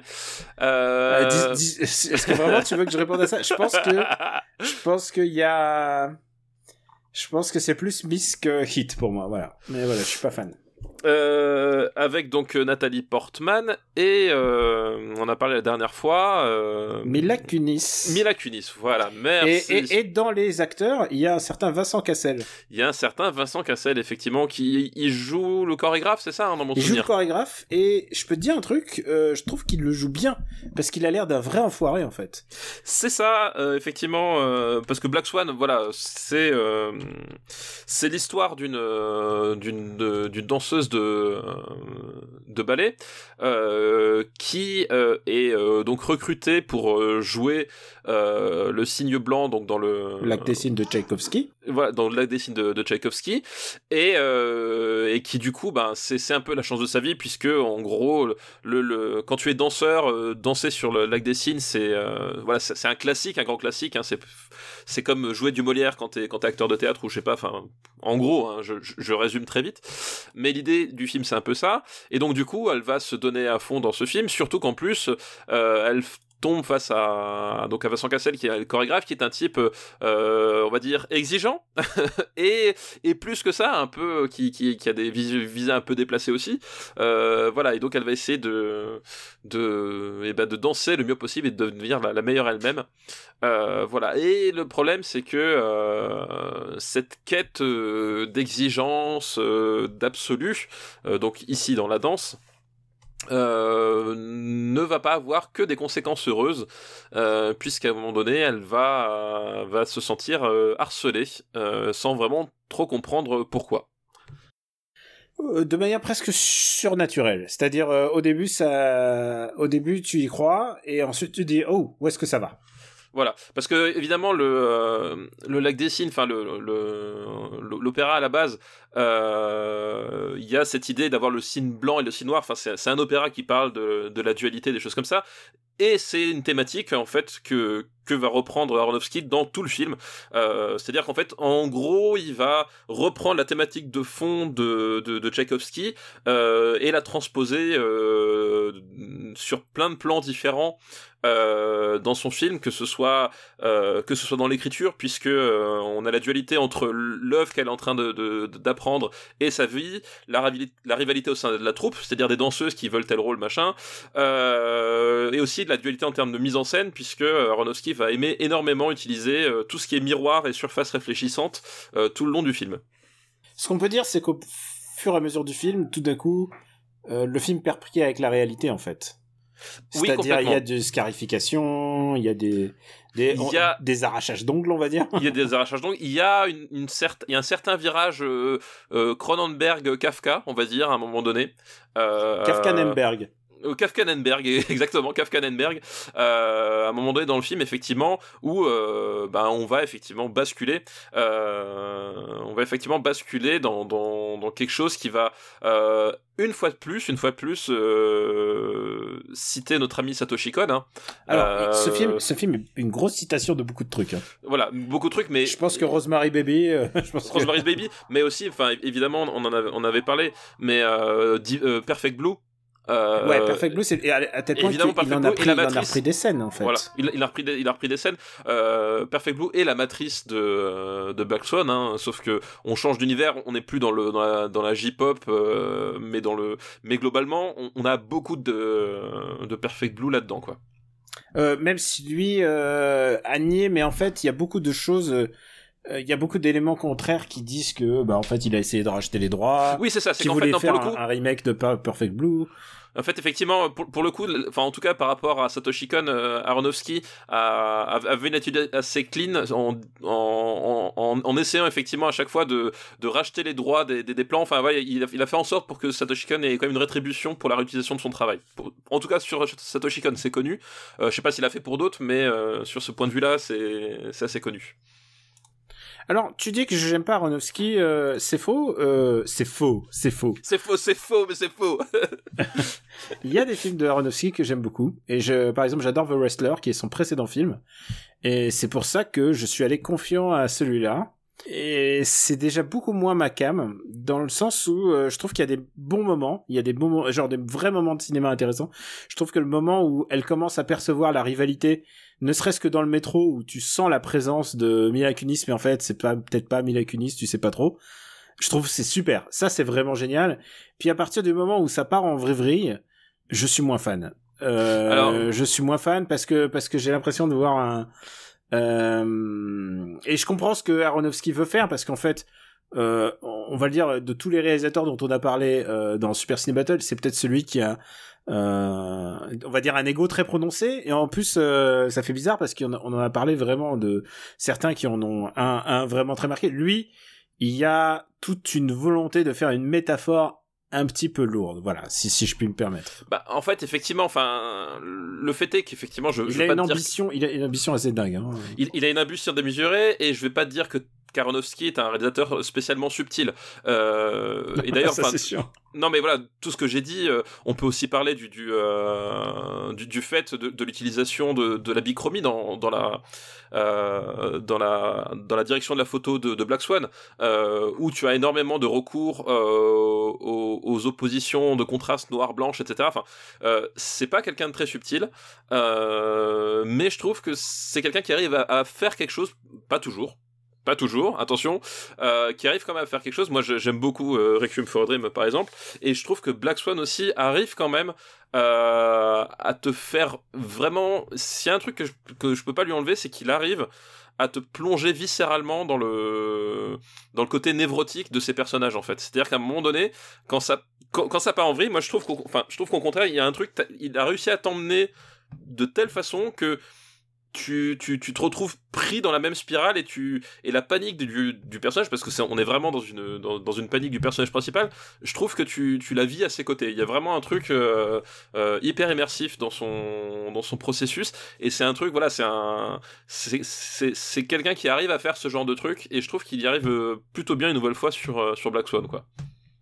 Ben, en fait, moi, ça marche pas du tout sur moi parce que euh, tu l'as dit, c'est pas le réalisateur de la subtilité. On l'a déjà vu avec son propos euh, qui mêlait euh, euh, drogue, addiction, addiction à la télé, addiction à un peu tout. Et tu et, et je t'avais dit déjà que ça me déplaisait vraiment dans dans Requiem for a Dream. Euh, Fountain, qui est une espèce de film métaphore. Euh, Ouais, Fountain, ouais, comment tu l'appelles je déjà? Le c'est l'arbre à foutre la- L'arbre à foutre. Euh, Black Swan, euh, je, je, au même Wrestler parce que je pense que Wrestler c'est son chef-d'œuvre. Et ensuite, euh, bah il y a Noah, euh, Mover. Je sais pas si t'as vu Mover, mais j'ai vu Mover euh, Mover qui est une espèce de métaphore mais expliquée à Wikipédia quoi. C'est c'est c'est un cauchemar, c'est un cauchemar. Je déteste Mover et euh, je suis pas fan de son cinéma et à tel point où que euh, je pense que il échoue un peu sur ce qu'il veut dire puisque euh, le but c'est quand même aussi de montrer euh, et c'est ça qui a sans, aurait sans doute plu aux Oscars, c'est de montrer que la difficulté de créer, la névrose de la création, parce que finalement être un artiste c'est très difficile. C'est des sujets très porteurs hein, pour les Oscars. Oui, Souvenez-vous, les Oscars, c'est ce moment, c'est ce moment au début de l'année où on se réunissait. Pour... Tout le monde oublie qu'il y a des Oscars cette année. mais tu Souvenez-vous sais quoi Oscars. Ils ont, ils ont Ah, bien fait d'avoir eu hein. janvier, en janvier. Euh, cette année- cette- l'année Ah, prochaine, il y aura moins de films. Il y aura moins de films. hein. Ah, il y aura pas, il y aura pas huit films. Mais vo- voilà, le truc c'est que euh, c'est des sujets porteurs et qui plaisent et, et je trouve qu'il les traite mal. Je veux dire, euh, Alors moi, je trouve pas qu'il euh, les traite il y a- mal. il y a- un truc, il y a un truc assez emblématique pour moi. si Je vais juste finir là-dessus. Après, Ouais. tu, euh, tu, tu, tu pourras enchaîner. Le truc c'est que euh, elle, elle est, elle donne tout ce qu'elle a dans la dernière séance, dans sa dernière danse. Et elle se, elle se mange au moins trois ou quatre fois. Elle, elle tombe par terre, elle, elle se blesse. Et c'est une catastrophe à regarder, en fait. Le, le final est une catastrophe à regarder. Et tout le propos, c'est c'est qu'à la fin, elle se tourne vers... Euh, euh, parce que le, le signe, est- le signe est normalement euh, se, se, suicide en fait, c'est ça le, la thème de, fait, de ouais. ce, de, de, de cette, euh, de ce ballet. Et elle se tourne et elle fait euh, I was perfect. Tu vois, genre, non, et alors, non, non, elle était pas parfaite. Et tout d'un coup, le, le, le film fond, il, il fond sur, il- fondu au blanc, littéralement. Et tout d'un coup, euh, written and directed by, Darren Aronofsky, et les gens applaudissent par-dessus. Et j'ai fait, en fait, Darren Aronofsky, en fait, il a fait un film pour s'applaudir tout seul. Et j'ai un vrai, vrai souci avec, avec ce film. Je veux bien croire que ça t'embarque sur la névrose et tout. Et euh, je pense que c'est vraiment bien. euh, Il y a une, il y a un acteur, une actrice dont on n'a pas parlé, qui est Winona Ryder, qui est vraiment super dans ce rôle, parce que maintenant elle a l'âge de jouer les les les mentors, puisque elle, elle jouait le Swan avant aussi, elle aussi quand elle était jeune. C'est ça le propos aussi de de son rôle. Je trouve qu'elle le joue très bien, et je trouve que le, le personnage que joue Natalie Portman, j'y crois, j'y crois jamais aucune seconde. Et je trouve que Mila Kunis vrai, joue vraiment mieux en fait. Oui, non, Mila Kunis est top. Mais moi, moi, justement, je, enfin, effectivement, je, je suis, je suis d'accord que la, la fin, elle est, elle est lourdingue. C'est pareil. Il y a, y a tout le rapport à la mère aussi que, que je trouve de trop euh, personnellement euh, malgré le malgré l'actrice qui, euh, qui qui l'incarne puisque on, arrive on, voit la chambre comment s'appelle on voit la chambre de de Nathalie Portman et puis elle, elle a des nounours c'est enfin tu vois c'est genre on a, on a à ce stade-là de l'intrigue en fait on avait déjà compris qu'elle avait un, léger problème de, de, frustration et de et de rapport à, à elle-même et à son corps. Je je pense pas que c'était c'était très nécessaire d'avoir ce personnage là tu vois. Euh, donc ouais il y a des défauts il y a des trucs comme ça mais en même temps je trouve que justement il y a un truc qui dans la thématique de euh, séduire la vie d'artiste etc euh, arrive quand même à, à vraiment fonctionner c'est que on reste dans la névrose du, personnage c'est à dire que euh, on, passe plus par finalement euh, euh, le biais du personnage qui qui est en quête de, perfection mais et que le, le, le, le- fait qu'elle soit enfin tu vois je trouve c'est moins axé sur le fait que qu'elle est artiste que sur que sur elle qu'elle a qu'elle a un problème avec elle-même en fait. Avec elle-même avec son avec son corps avec les, les gens qui arrêtent pas de, de scruter son corps et de et lui deman- demander d'être parfaite. Je trouve qu'il y a vraiment un truc qui qui, qui est plutôt réussi là-dedans. Et, euh, et moi je trouve qu'il y a des scènes qui sont super bien euh, qui, fonctionnent super bien. Euh, la scène la scène de on va divulgacher mais la scène de transformation en cygne euh, c'est un truc qui euh, qui effectivement est pas subtil puisqu'elle incarne le cygne blanc dans le lac des cygnes donc effectivement en termes de subtilité on est on est au degré zéro. Mais qui je trouve euh, visuellement et d'un point de vue narratif est extrêmement forte au moment où elle intervient et la façon et la façon dont on intervient. C'est-à-dire que le tu, tu, tu plonges vraiment en, en plein cauchemar quoi. Et vraiment en t'avais raison de dire et que c'est où C'est très très très très Cronenberg. ah bah c'est- c'est- très très Cronenberg. Et c'est à dire que il, arrive à voilà il arrive à faire à faire en sorte que quand ça bascule t'es quand même suffisamment attaché au, personnage. Et en même temps il arrive à maintenir ce doute c'est jusqu'où ça va aller. C'est à dire que t'es jamais sur un terrain où tu voilà tu tu tu tu tu tu, sais que tu vas sur telle convention etc et qu'à un moment donné tu tu tu dis mais euh, voilà ou dans quoi je suis tombé et jusqu'où ça va aller. Et je trouve qu'il arrive à garder ça jusqu'au bout. Et, euh, et, et ce qui fait que ça fonctionne à mon sens quoi Bon, on va le classer peut-être. On va classer. Même si on est un peu en opposition, on va trouver un juste milieu. Bah oui, mais ça arrive. Ça arrive. Est-ce que tu pourrais me proposer quelque chose? Moi, écoute, je le vois pas en dessous de Ant-Man. Euh, ah oui, je vois au-dessus, au-dessus- je vois au-dessus d'Ant-Man, mais j'allais dire au-dessus de quoi? Euh, Un film problématique qui nous, dé- qui nous partage, je vois Zero Dark Thirty. Zero Dark Thirty. Il est 30ème. Euh...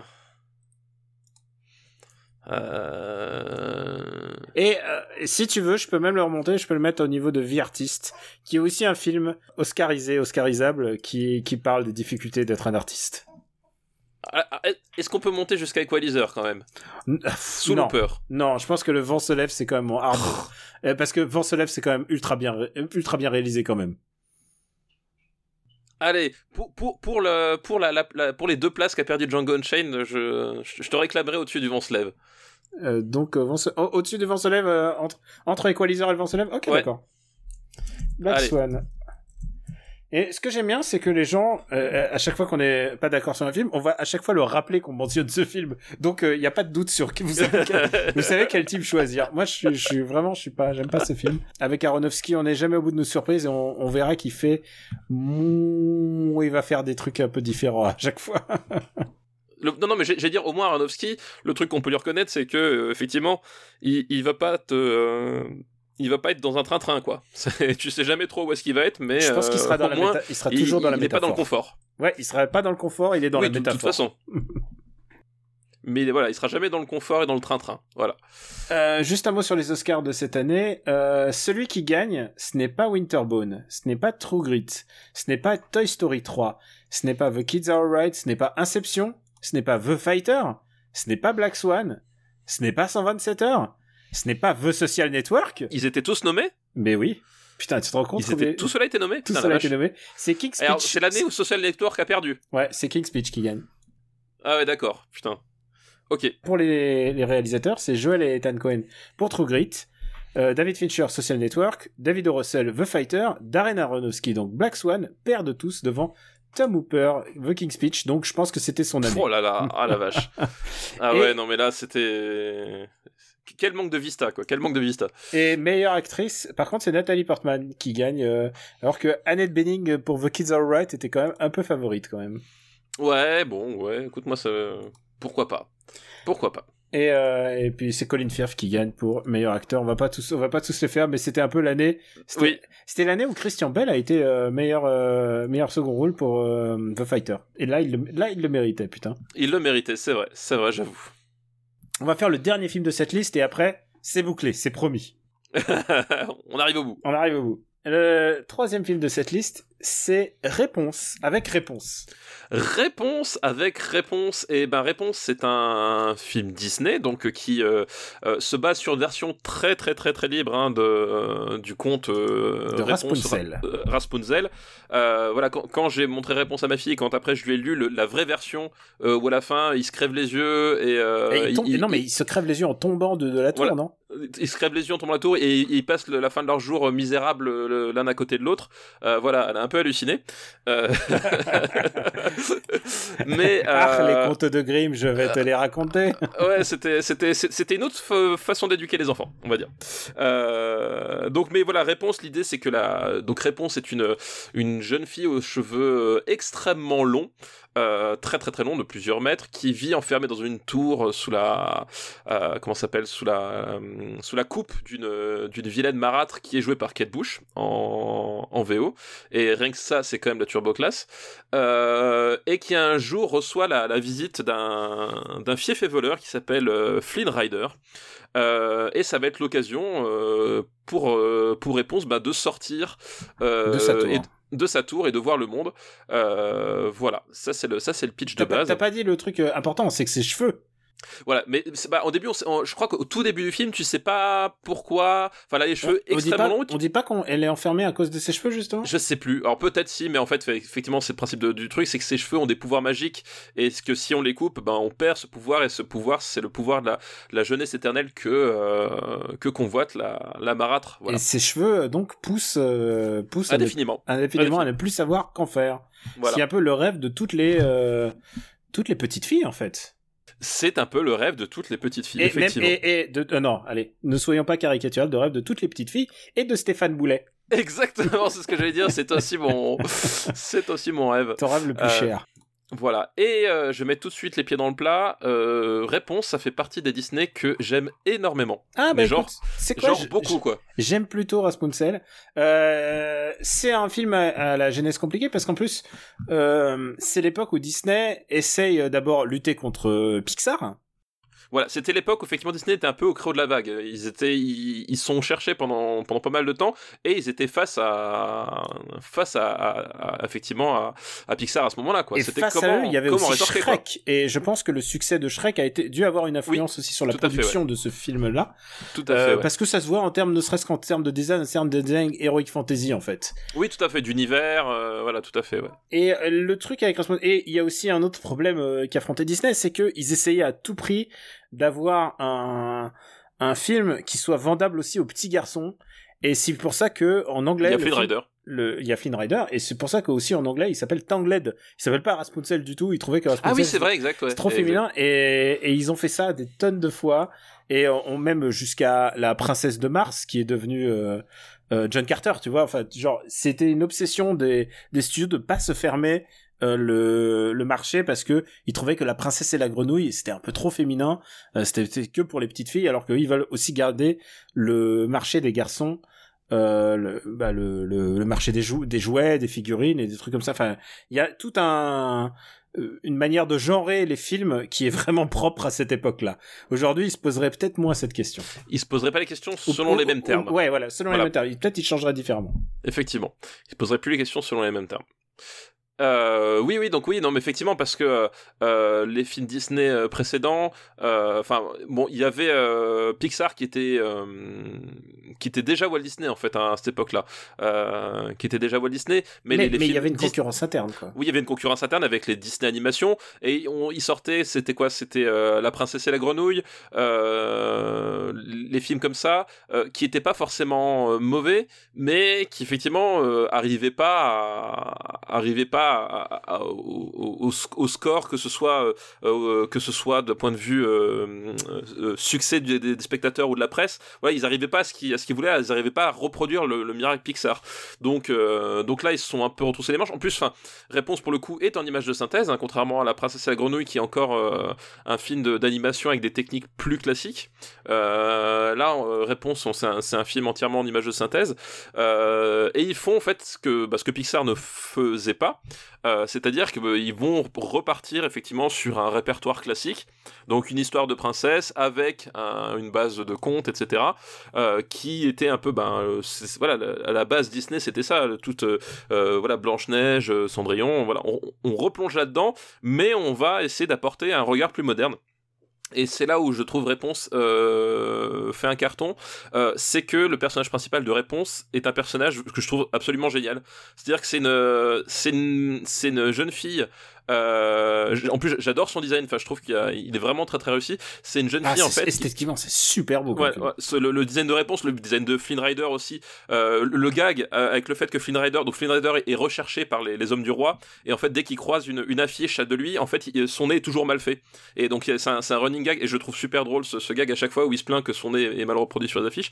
Euh, donc réponse est enfermé dans une tour et on, on- on l'écarte du monde et on l'entraîne à être une bonne petite fille obéissante. On la voit d'ailleurs faire le ménage, etc. Enfin son, rôle c'est ça quoi, Euh, et qui d'un seul coup va découvrir le monde et va s'émanciper mais vraiment par, elle-même, c'est-à-dire que euh, Flynn Rider va, va être le, personnage qui va l'accompagner dans ce monde-là, mais c'est elle qui va vraiment découvrir, qui va s'enthousiasmer devant, devant, devant tout, qui va découvrir ses propres sentiments, et, euh, et cette, cette indépendance de la, de la petite fille qui, euh, alors même si effectivement elle va finir par euh, par retrouver ses parents qui sont en fait la famille royale euh, du, royaume où ils sont.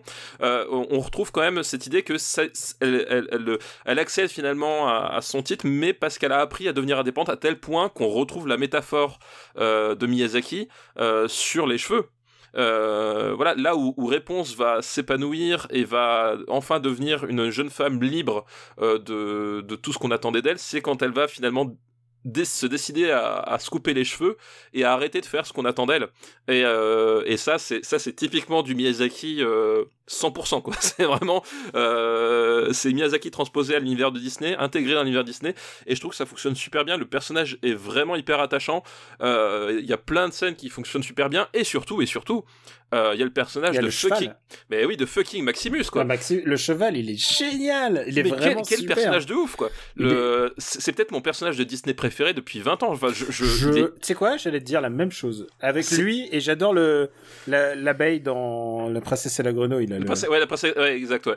Mais voilà, euh, euh, Maximus, donc le cheval, c'est le cheval du, du chef de la garde du roi, qui donc va courser Flynn Rider pendant tout le film. Donc déjà, rien que l'idée qu'il soit pas coursé par le chef de la garde, mais par son cheval, je trouve ça assez, assez, assez cool comme idée à la base.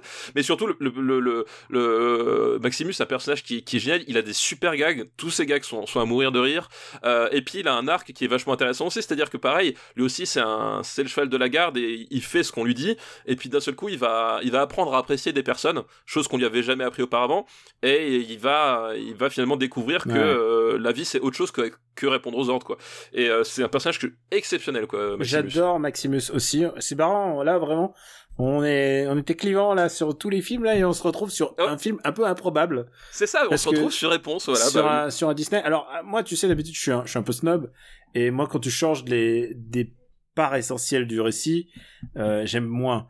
Mais et je connais l'histoire de Rapunzel, oui, voilà. je sais Euh, comment bah ça oui, se ah, par passe. contre, oui. Oui, c'est pas, c'est pas la même histoire. hein. Là, en l'occurrence, ils ont fait depuis le début, ils ont dit ok, on change, on change l'histoire. C'est pas comme euh, le, le comme- pour prendre un au hasard le bossu de Notre-Dame où ils changent Oui. des éléments gênants pour en faire des éléments Disney compatibles ou plutôt j'ai envie de dire worldwide compatibles.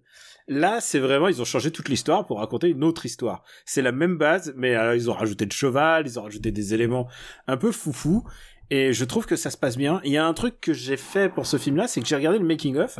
Et en l'occurrence, tu parlais de 3D, mais c'est en fait c'est une 3D basée sur de la 2D. Et en fait, Ouais, d'accord, ouais. ils ont vraiment décidé tous les décors à la main avant de les modéliser. C'est ultra impressionnant. Je pense que en Bah, termes la direction artistique, elle est, elle est, elle est, elle est géniale. Enfin, elle, est vraiment hein. incroyable. Je pense que c'est un des Disney les plus beaux que j'ai vus et tous les autres là, les Disney animations euh, qui sont sortis, tu vois, par exemple même Frozen, ça m'impressionne moins que ça quoi. Ouais, non, effectivement, la, la direction artistique est, euh, euh, est vraiment top.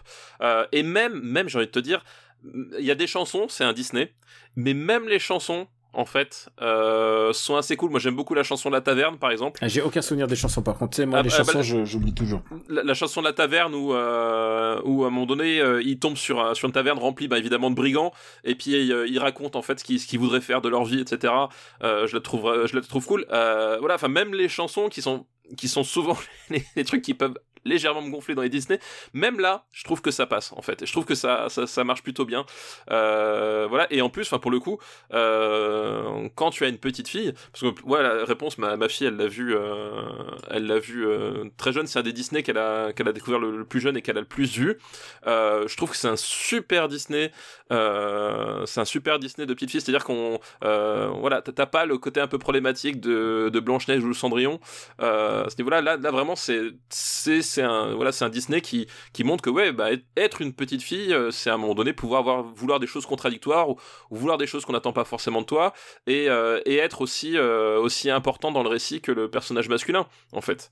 Parce qu'il y a aussi ça, parce que le personnage de Flynn Rider en fait, c'est- c'est le, le voleur beau gosse qui à un moment donné sous-estime réponse au début du film et euh, en fait c'est elle qui va les sauver plus d'une fois de de la panade avec ses euh, avec ses idées. Donc il y a toute cette dynamique là qui euh, qui est super intéressante.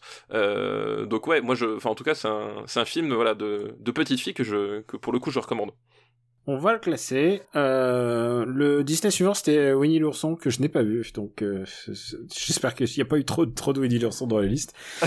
euh, Princesse et la grenouille, c'est déjà 2009. Putain, c'est Oui, ça c'est- remonte, ouais, ça la- remonte, hein, parce que je me Ouais. souviens que parce que là c'est quoi c'est 2010 sa réponse Là, ou, c'est euh, 2010, ouais. ouais c'est ça ouais. Ah, quand ils ont été productifs.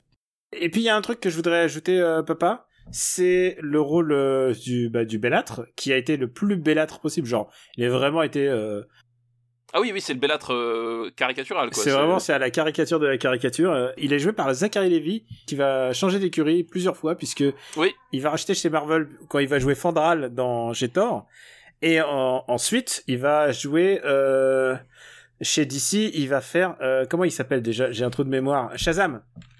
Oui, il va, il va être, il va être le, le Shazam. Et il a, il a fait encore. Je crois qu'il y a, un, il y a pas un autre encore où il, où il, où il y fait un, un essai, je me rappelle plus. Ou alors c'était que ces deux-là, peut-être. Je me rappelle. Ah bah, je déjà il y a deux Thor. hein. Il joue dans Oui. deux, il joue dans deux, deux Thor. Sinon C'est, c'est, c'est un, c'est un acteur. euh, il fait du cinéma de Thor. ah ah ah je le prendrai pas comme titre. T'inquiète pas. Où est-ce qu'on va le classer? Et c'est notre dernier film aujourd'hui. eh bien, écoute, où est-ce qu'on va classer? Réponse euh... Où est-ce qu'on va classer réponse? Est-ce qu'on va classer réponse? Euh... C'est mieux que 127 heures, je te dirais. C'est mieux que 127 heures. Mais est-ce que c'est vraiment beaucoup mieux que Zootopie? Ah oui, je préfère réponse à Zootopie, moi. euh, Alors, je te propose un truc. Vas-y. Je pense que vice versa est, quand même meilleur. Je pense aussi que vice versa est meilleur. Donc on a, on a, là on a triangulé la position là. Triangulé, et moi je le mettrais peut-être sous la cabane dans les bois. J'allais dire la même chose. Voilà. Au-dessus de The Square et Voilà, sous la cabane dans les bois pour réponse. on a Avec, donc. avec un alors, A. je regarde, il est disponible nulle part. Réponse A, sauf sur un service qui va bientôt ouvrir ses portes. Donc je Oui, bizarre... ouais, bizarrement, ouais. C'est... je pense que tu sais là, euh, la chronologie des médias, c'est bon. Il est, ah, il est disponible ouais sur euh, sur Disney Quel hasard. Que- Quels hasards, quels hasards. Faudra Ouais. attendre un, un peu, du coup, pour le voir. Ouais, j'espère que Disney Plus va penser à nous pour euh, nous donner un compte. Hein. Je- je- Ah bah, je, je pense qu'à mon avis, notre force de frappe marketing euh, est essentielle pour le lancement Disney+, sans quoi ils vont se planter complètement. Bah, c'est nous qui leur avons conseillé retarder un petit peu encore un petit Voilà, peu. exact- exactement, Soyez exactement. surtout pas prêts début mars. Faites-vous, faites-vous désirer. Il faut que la France vous veuille, vraiment. D'abord, je suis désolé pour le- mon fils qui. Bah oui, j'enregistre dans le salon. Que. Mais t'as pas une cave ou un truc comme ça pour le mettre dedans? Je sais pas. euh, j'en sais rien. Arrête d'être si cruel. On a dit qu'on rigolait comme ça sur tes enfants, pas sur le mien. Ah, je suis papa, je suis papa, je suis papa. Moi, je suis Chien Battle. tu imites ta fille, c'est très bien. Euh, c'est ça. C'est l'heure de. Alors, euh, je pense qu'on n'a pas besoin de faire de.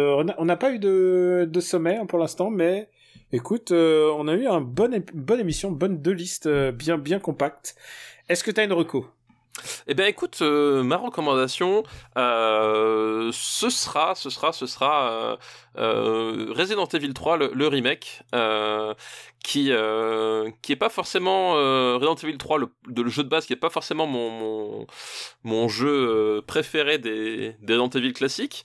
Euh, et euh, mais en tout cas, je pense que si si t'as aimé le premier Resident Evil 3, enfin globalement, ce, ce remake euh, retrouve l'esprit tout en corrigeant le principal problème que j'avais avec le Resident Evil 3 de base, c'est que c'était un par rapport à Resident Evil euh, 1 et 2, c'était un jeu qui se voulait beaucoup plus vers l'action, mais le problème c'est que faire un jeu d'action avec des, des caméras fixes où il te faut 5 minutes pour te tourner sur toi-même et que euh, viser correctement avec son, son flingue c'était un challenge en soi, c'était toujours un peu frustrant. Et je pense que la principale vertu de Resident Evil 3 finalement euh, ça a été de, de voir tout ce qui fonctionnait pas entre la formule et l'orientation qu'il voulait donner à la formule et c'est ce qui a permis après d'aboutir sur Resident Evil 4 qui était un chef-d'œuvre absolu dans, tout le genre.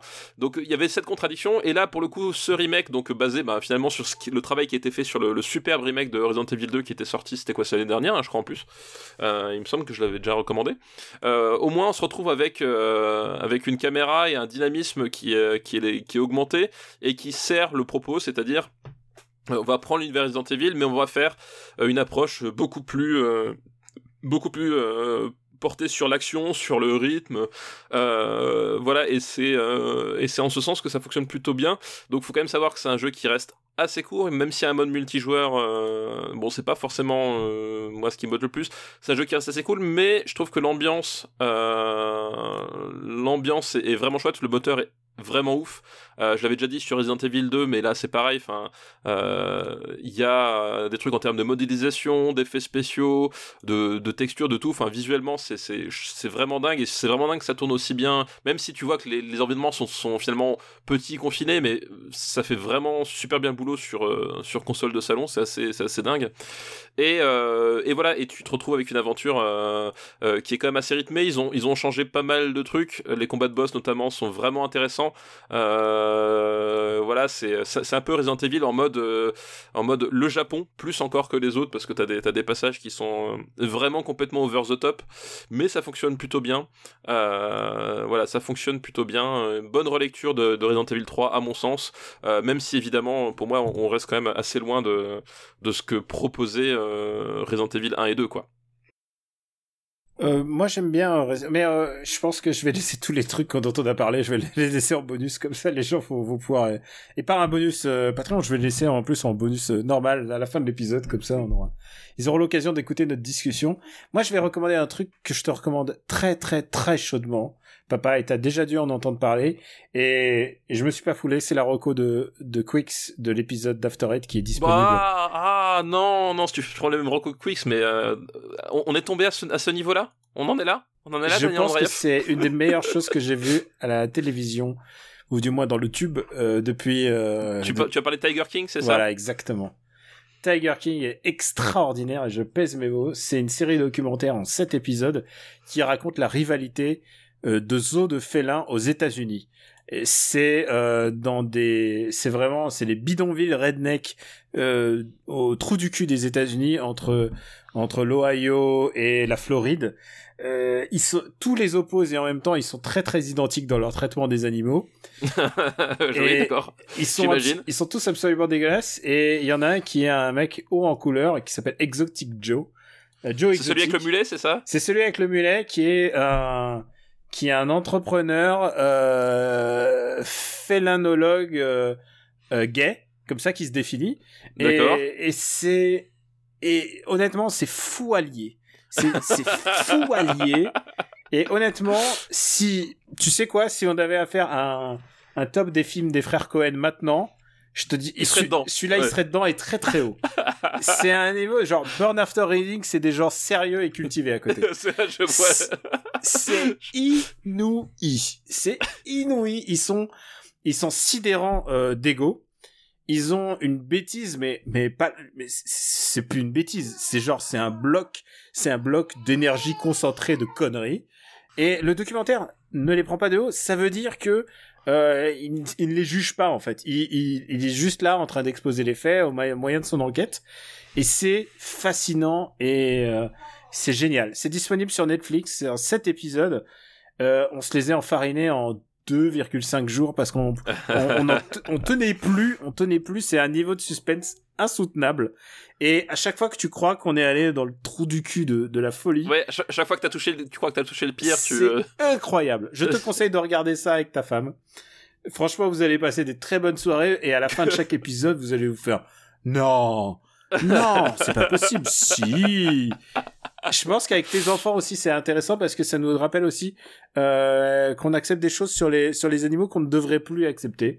Euh, alors, je rassure tout de suite, il n'y a pas de brutalité sur les animaux. On voit pas de brutalité sur les animaux, mais quand même, c'est c'est des choses qui nous rappellent quand même la tristesse de ce que c'est qu'être un zoo euh, Ouais. qui est mal, euh, qui est qui n'est pas homologué, qui n'est pas qui n'est pas surveillé, parce qu'il y a il- un, un zoo, comme, comme dirait l'autre, à l'ancienne. un zoo à l'ancienne et surtout euh, managé par des gens qui sont là pour la thune ou parce que ils aiment bien se prendre en photo sur Instagram avec des félins. Euh, c'est un vrai, Ça a l'air complètement fou. C'est un truc et en plus c'est un vrai problème de société au Japon. Oh, au Japon. Au C'est un Japon. vrai problème de société aux États-Unis puisque il y a genre euh, euh, 10 000 10 000 tigres aux, aux, aux États-Unis. Il y en a plus. Il y a plus de tigres en cage aux États-Unis que de tigres dans le reste du monde. C'est ma boule. Rien que, rien que ça, je, tu vois, rien que ce chiffre, je ne le connaissais pas. J'espère t'avoir convaincu. Ah Ça oui, s'appelle Tiger King. j'en- j'entends parler partout en fait, et, euh, et oui, oui, il, il est sur ma liste. Euh, il est sur ma liste surtout que voilà, on, on a, on a terminé nos, nos séries là la, la semaine dernière. On sait plus quoi trop rega- Tu sais regarder. quoi? Quand tu penses que quand tu penses qu'on est tombé dans le fond de la connerie, le fond du redneck, tout à coup, il y a les cultes sexuels de, de sectaires qui arrivent et quand c'est pas les cultes sexuels, c'est des meurtres. Quand c'est pas des meurtres, c'est c'est c'est des c'est c'est les c'est la politique mon gars, c'est genre c'est genre honnêtement, c'est sept épisodes mais il y a une thématique par épisode un peu comme euh, The Wire en fait. Oui, d'accord. Ouais, genre- Chaque saison a son truc. chaque ouais. saison, euh, chaque épisode est une saison de The Wire avec une nouvelle facette de la pure connerie humaine. C'est hallucinant. Euh, voilà, ça s'appelle Tiger King, c'est disponible sur Netflix et vous devriez le regarder parce que c'est vraiment, euh, passionnant. Et tu sais quoi J'ai envoyé à mon pote, euh, à mon pote Joe, qui est aux États-Unis, qui est professeur aux États-Unis. Il passe un très mauvais moment. Il passe quatre, Ah bah, il ouais. passe, il a quatre terribles années. Euh, vraiment, il est, il est pas très, il est pas très content. Il me dit, j'ai regardé trois épisodes hier, et là il fait Seeing Florida and Oklahoma helps you understand Trump popularity. Voilà. Ouais, non, mais c'est- oui, je, je vois tout à fait, ouais. il est, euh, il est, il est, il est remonté. Il m'a dit, est-ce que s'il fallait vraiment ça pour se moquer de notre pays? Je sais pas. Mais en même temps, ça permet peut-être de comprendre certaines choses, je ne sais pas. oui, oui, oui, bien sûr, bien sûr. Ça, il faut connaître. Tu sais quoi Et c'est important puisque nous, on est un, un, un podcast décentralisé. On n'est pas que à Paris. Et moi, je, tu sais que j'adore bouger en- ailleurs qu'à Paris. Et toi, bah, t'as carrément, t'habites, t'habites dans la montagne. Euh, il faut parfois sortir de la ville et pour se rendre compte de ce qui se passe ailleurs. Et c'est que parfois, il faut sortir de notre notre bulle et de notre cocon. Pas en ce moment. oui, alors oui, en ce moment. restez dans votre zone de confort. Voilà. Là en ce moment, faites-vous des pâtes, faites-vous, faites-vous ce que vous aimez manger et euh, restez chez vous. Voilà, c'est, on est là. euh, bah voilà, c'est fini pour euh, cet épisode Super Ciné Battle spécial euh, durée euh, raccourcie, mais par contre hebdomadaire. C'est aussi parce que euh, pour euh, pour euh, montrer un peu notre solidarité et aussi qui que vous soyez. Si vous nous écoutez, ben on est là, on vous donne une double dose. Vous êtes même pas obligé de l'écouter maintenant, hein, vous pouvez vous le laisser pour plus tard si vous êtes, si vous êtes nostalgique des toutes les deux semaines. Vous pouvez l'écouter toutes les deux semaines quand même. Personne ne vous en empêche, voilà. C'est juste que là, en l'occurrence, nous, on a décidé de faire ça. Et si ça peut vous apporter du réconfort où que vous soyez, euh, sauf si vous êtes dans l'Oklahoma et en Floride, visiblement, c'est pas votre jour. Papa, euh, est-ce qu'on se fait, on peut-on te retrouver? C'est pas la peine, on sait très Ouais, bien. on sait très bien. After Eight, Octogone, euh, Super Game Ciné Cult. Battle, Game Cult, Voilà. moi pareil, euh, After Eight, par Octogone, Super Ciné Battle. Et puis sur Twitch, twitch.tv slash Robotics où je Twitch presque tous les jours. Je sais pas pourquoi. Je sais pas pourquoi. Oui, c'est- comme si t'avais du temps. euh, c'est comme si t'avais que ça à faire en ce moment. C'est comme si j'étais coincé tous les soirs chez moi. Chez toi, voilà. et si, on- et écoute, si apporter du réconfort ou, ou apporter au moins un amusement à quelqu'un, écoute, je le ferai. Euh, je vous embrasse très fort, on vous embrasse très fort. On vous remercie aussi les patriotes qui nous donnent sur patreon.com slash RPU. Merci encore de leur soutien. On sait que les situations euh, peuvent être compliquées et que peut-être vous pouvez pas nous soutenir. Bah, c'est pas grave, l'important c'est que vous soyez là avec nous et que vous soyez euh, sains et saufs. C'est tout ce qui compte pour nous. On vous embrasse très fort et on vous dit à très très très bientôt. Ciao et bon courage à tous. Merci, ciao à tous.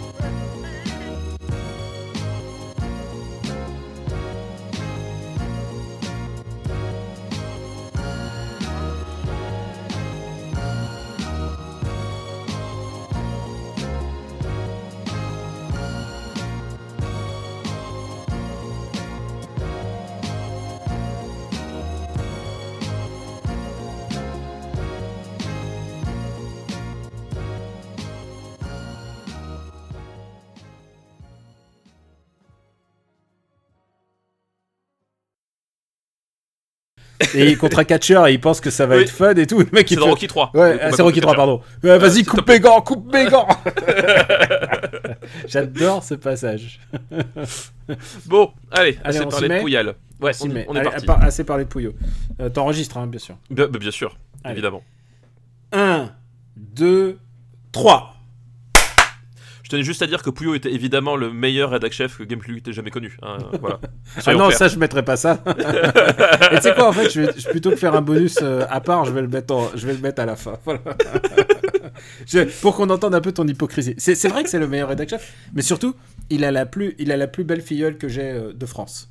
C'est vrai. Ouais, c'est vrai. Puis quel, beau garçon, je veux dire, Pouillot, voilà, en même temps. euh, Oui, même Et je- confiné, je- il arrive à garder le look. C'est ça. Et je pense que si tu reprends un, un, ép- un épisode du début de Super Ciné Battle, je dois dire la même chose de Yukishiro, à mon avis. je pense Je- aussi. je pense aussi. Alors que maintenant, tu mets beaucoup d'emphase sur le Ah fait bah non, qu'il mais est non, mais non, petit. mais évidemment, Yukishiro, il est, il est- petit, euh, et puis il est, il est vicieux, tu sais, comme tous les petits, ils sont tous comme ça, là, Et, ils ont, euh, ils ont un compte à régler, ah, Sarkozy, tout ça, ouais. voilà, non, ils non, veulent se venger, ça. tu vois. euh. Couleur de Ah, cheveux aussi, ah. t'as t'as rien contre Ah la ouais, couleur non. de cheveux Ah non, mais les, les, les roues, non, c'est pas possible. Le mec qui pue, le mec qui roux. Comment est-ce qu'on peut confier des responsabilités à un roux? Enfin, moi, ça m'a toujours scié, moi, j'ai jamais compris. Hein. c'est vrai, c'est vrai, et c'est pour ça que je me demande ce que je fais avec toi. Allez, on fait un deuxième et troisième claque. 1, 2, 3. Une production RPU.